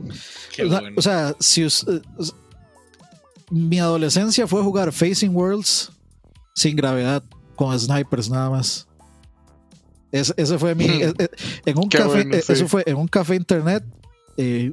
no sé, ocho personas jugando Facing World sin gravedad, solo con snipers. Y el que agarraba a Redeemer era puto. Ahí está. no, pero, pero sí. Y el, último juego que voy a rescatar es el Prince, of Persia 1, el de PC. y el, 1 y el 2. Que yo siempre diré, para mí siempre fueron mejores platformers que Mario. Me perdonarán. uh, sí, claro que sí. Y mejores animaciones también. Ese juego estaba adelantado a su época, pero por demasiado. O sea, yo amo, yo amo ese juego. Y todavía sigo sin poder terminar el 2 que lo he intentado en stream y no, lo he logrado. Uno, por problemas técnicos, que el juego se trabó y no pude seguir. Y otro, porque simplemente el juego no quiso. no, me, no me dejó, me, troleó. Y se me acabó el tiempo, porque es contratiempo. Sí, pero, lo, pero lo seguiría intentando. Es porque ese juego también tenía una vara demasiado críptica y había que saber inglés y yo en ese tiempo no sabía, que es que digamos, cuando el 2, cuando ah. usted tiene que llegar, usted tiene que llegar a una parte donde hay una flama y hay, y hay un salto a esa flama y hay un guarda. La cosa es que si usted, digamos, eh, tiene que dejarse morir, tiene que dejarse morir, pero si usted aprieta la tecla de, reiniciar, se va a volver al checkpoint. Si usted lo deja sin tocar nada, del cadáver sale como la sombra del príncipe, entonces el mae brinca, agarra la flama, se vuelve y uno renace. Y entonces así pasa la pantalla. Y al siguiente, para vencer al, al boss, uno tiene que empezar a hacer izquierda, derecha, izquierda, derecha, izquierda, derecha y tiene que tener cierta cantidad de botellitas de vida para que usted se transforme en como en esa flama viviente y mate al mae. De, de, otra forma, usted no puede matarlo nunca. Entonces, ¿cómo putas iba yo a saber eso en el 1900? ¿Qué te importa, mae? ¿Cómo carajos iba yo a saber esa vara? Nunca, nunca lo iba a terminar. Y aún así es, es un juego bastante complicado. Bueno, no bastante, es un juego que tiene su buen reto de, de terminar, la verdad. Correcto. Ahí está. Bueno, ahí en mi caso, y es de los pocos juegos físicos que tengo para PC, es Batman Arkham Asylum. De hecho, ahí está. Uf, juegazo. Y igual, dejando de lado que es un juegazo y probablemente es mi favorito de, toda la saga, es porque fue el primer juego que yo tuve eh, después de haberme armado la PC eh, con, con el salario que yo tuve ya cuando empecé a trabajar. Nice. Entonces también le tengo mucho cariño por eso. Y de hecho veo esa caja y es como, de los, ahí está invertido mis primeros salarios. que ya, de, hecho, bueno, de esa PC todavía me queda una cosa que es la tarjeta de sonido. Que todavía la, tarjeta? Voy, la conservo, sí. ahí está Herbert. sí, de hecho, en, ese momento ya, o sea, casi que no se vendían juegos físicos para PC. Y yo, yo, por alguna razón andaba, andaba en ese momento en Multiplaza de Escazú. Y había una tienda que no me acuerdo cómo se llamaba. Este. no me acuerdo cómo se llamaba. Y ahí, Era una que estaba. Que estaba. Arcadas, creo que es. Creo que es Arcadas, correcto, sí. Creo que es Está a la parte de las escaleras eléctricas. ahí bajando, bajando así que era como. Sí, sí, ese mismo. Eh, Arcadia es. Arcadia. Arcadia. Algo así, sí. de hecho, me da risa que acabo de ver que, este era, era uno de esos juegos que decía este Games for Windows Live, Live Arcade. esa, esa ahora sí era una peste. Pero, yo, tengo, yo tengo el Bioshock porque tengo el Bioshock de esa misma colección que venía Bioshock y Elder Scrolls. ¿Qué es esta? Sí, ¿En serio? Porque, sí, porque el MAE tiene un modo de creación que de hecho es una de las varas que utilizan mucha gente para empezar a, construir mundos de, mm.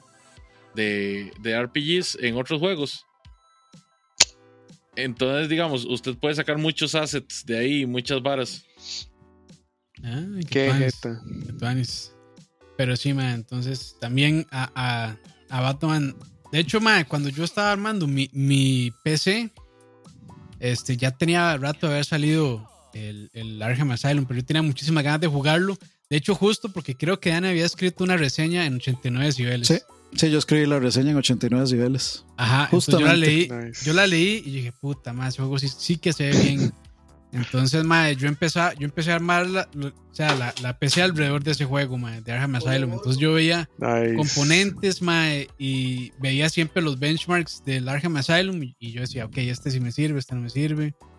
Y sí, ma, entonces por eso, por eso le tengo cariño a ese juego, ma. Aparte que es un juegas, es un juegazazazo, ma. Si no lo han jugado, es un juegazo. Por favor, jueguenlo.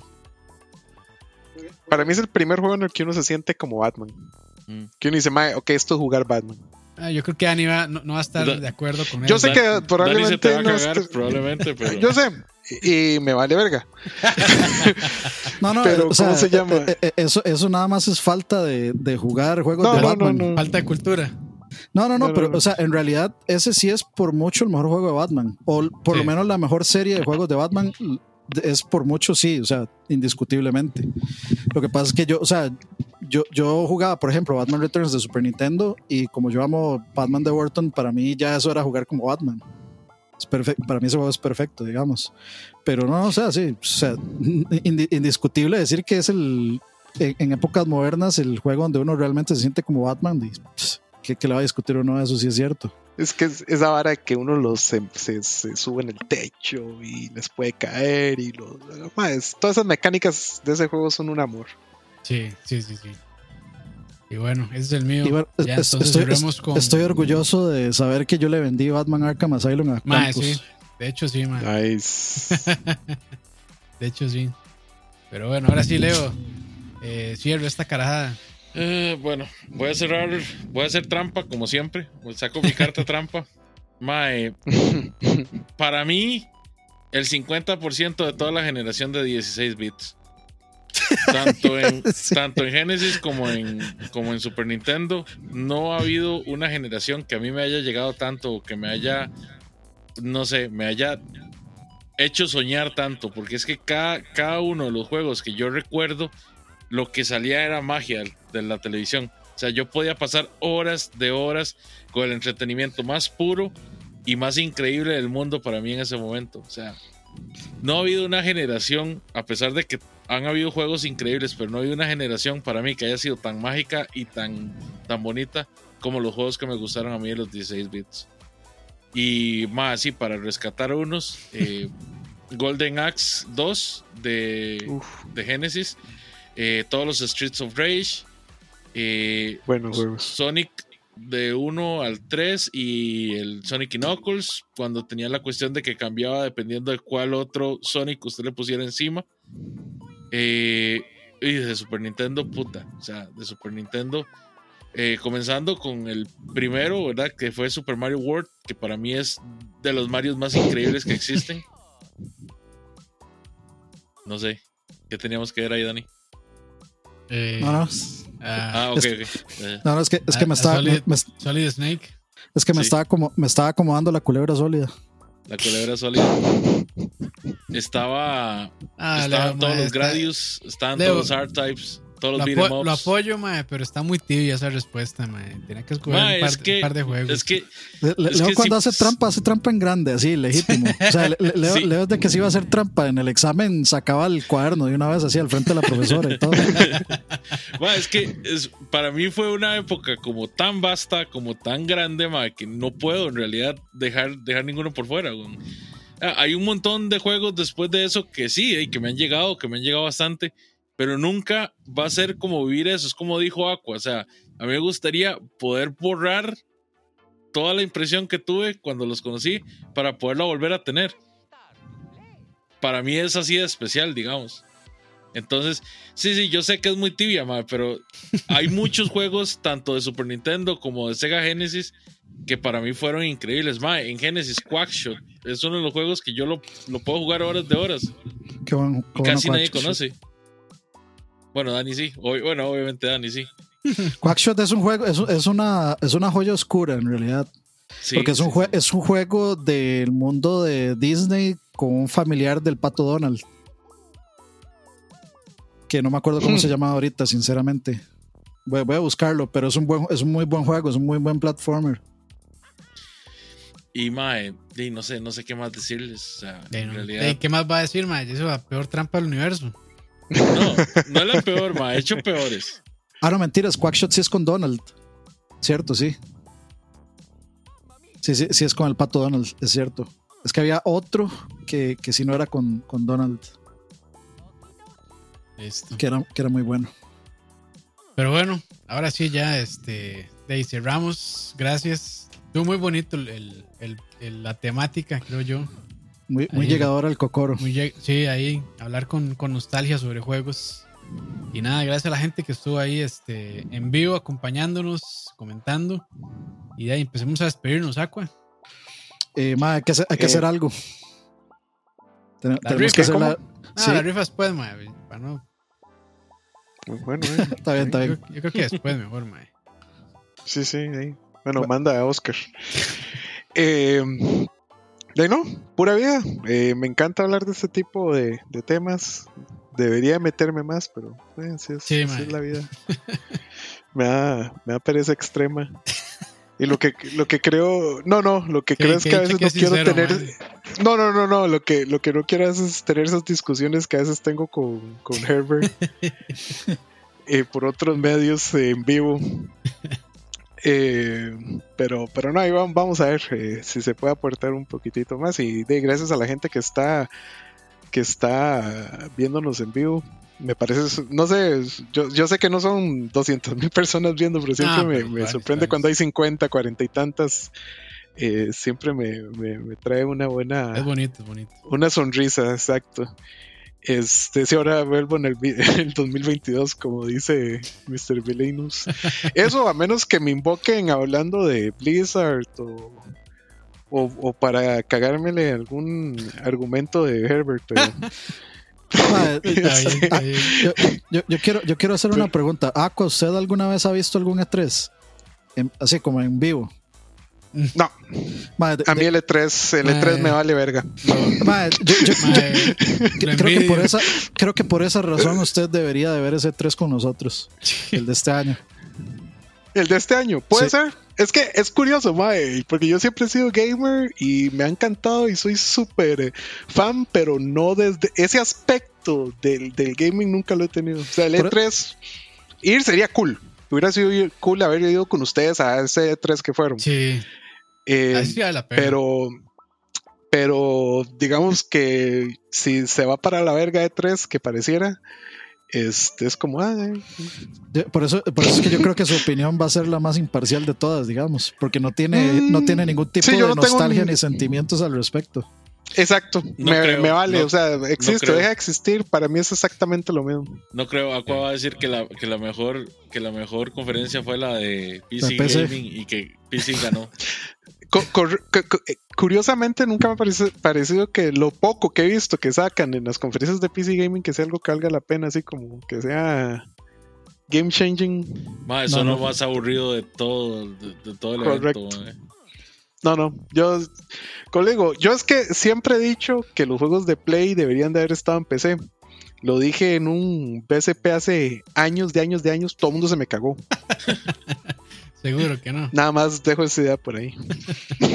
se, se, cumplió, se le cumplió. Mm. ¿Qué es lo que tiene sentido? Listo, entonces, Dani. Ya. Despedidas.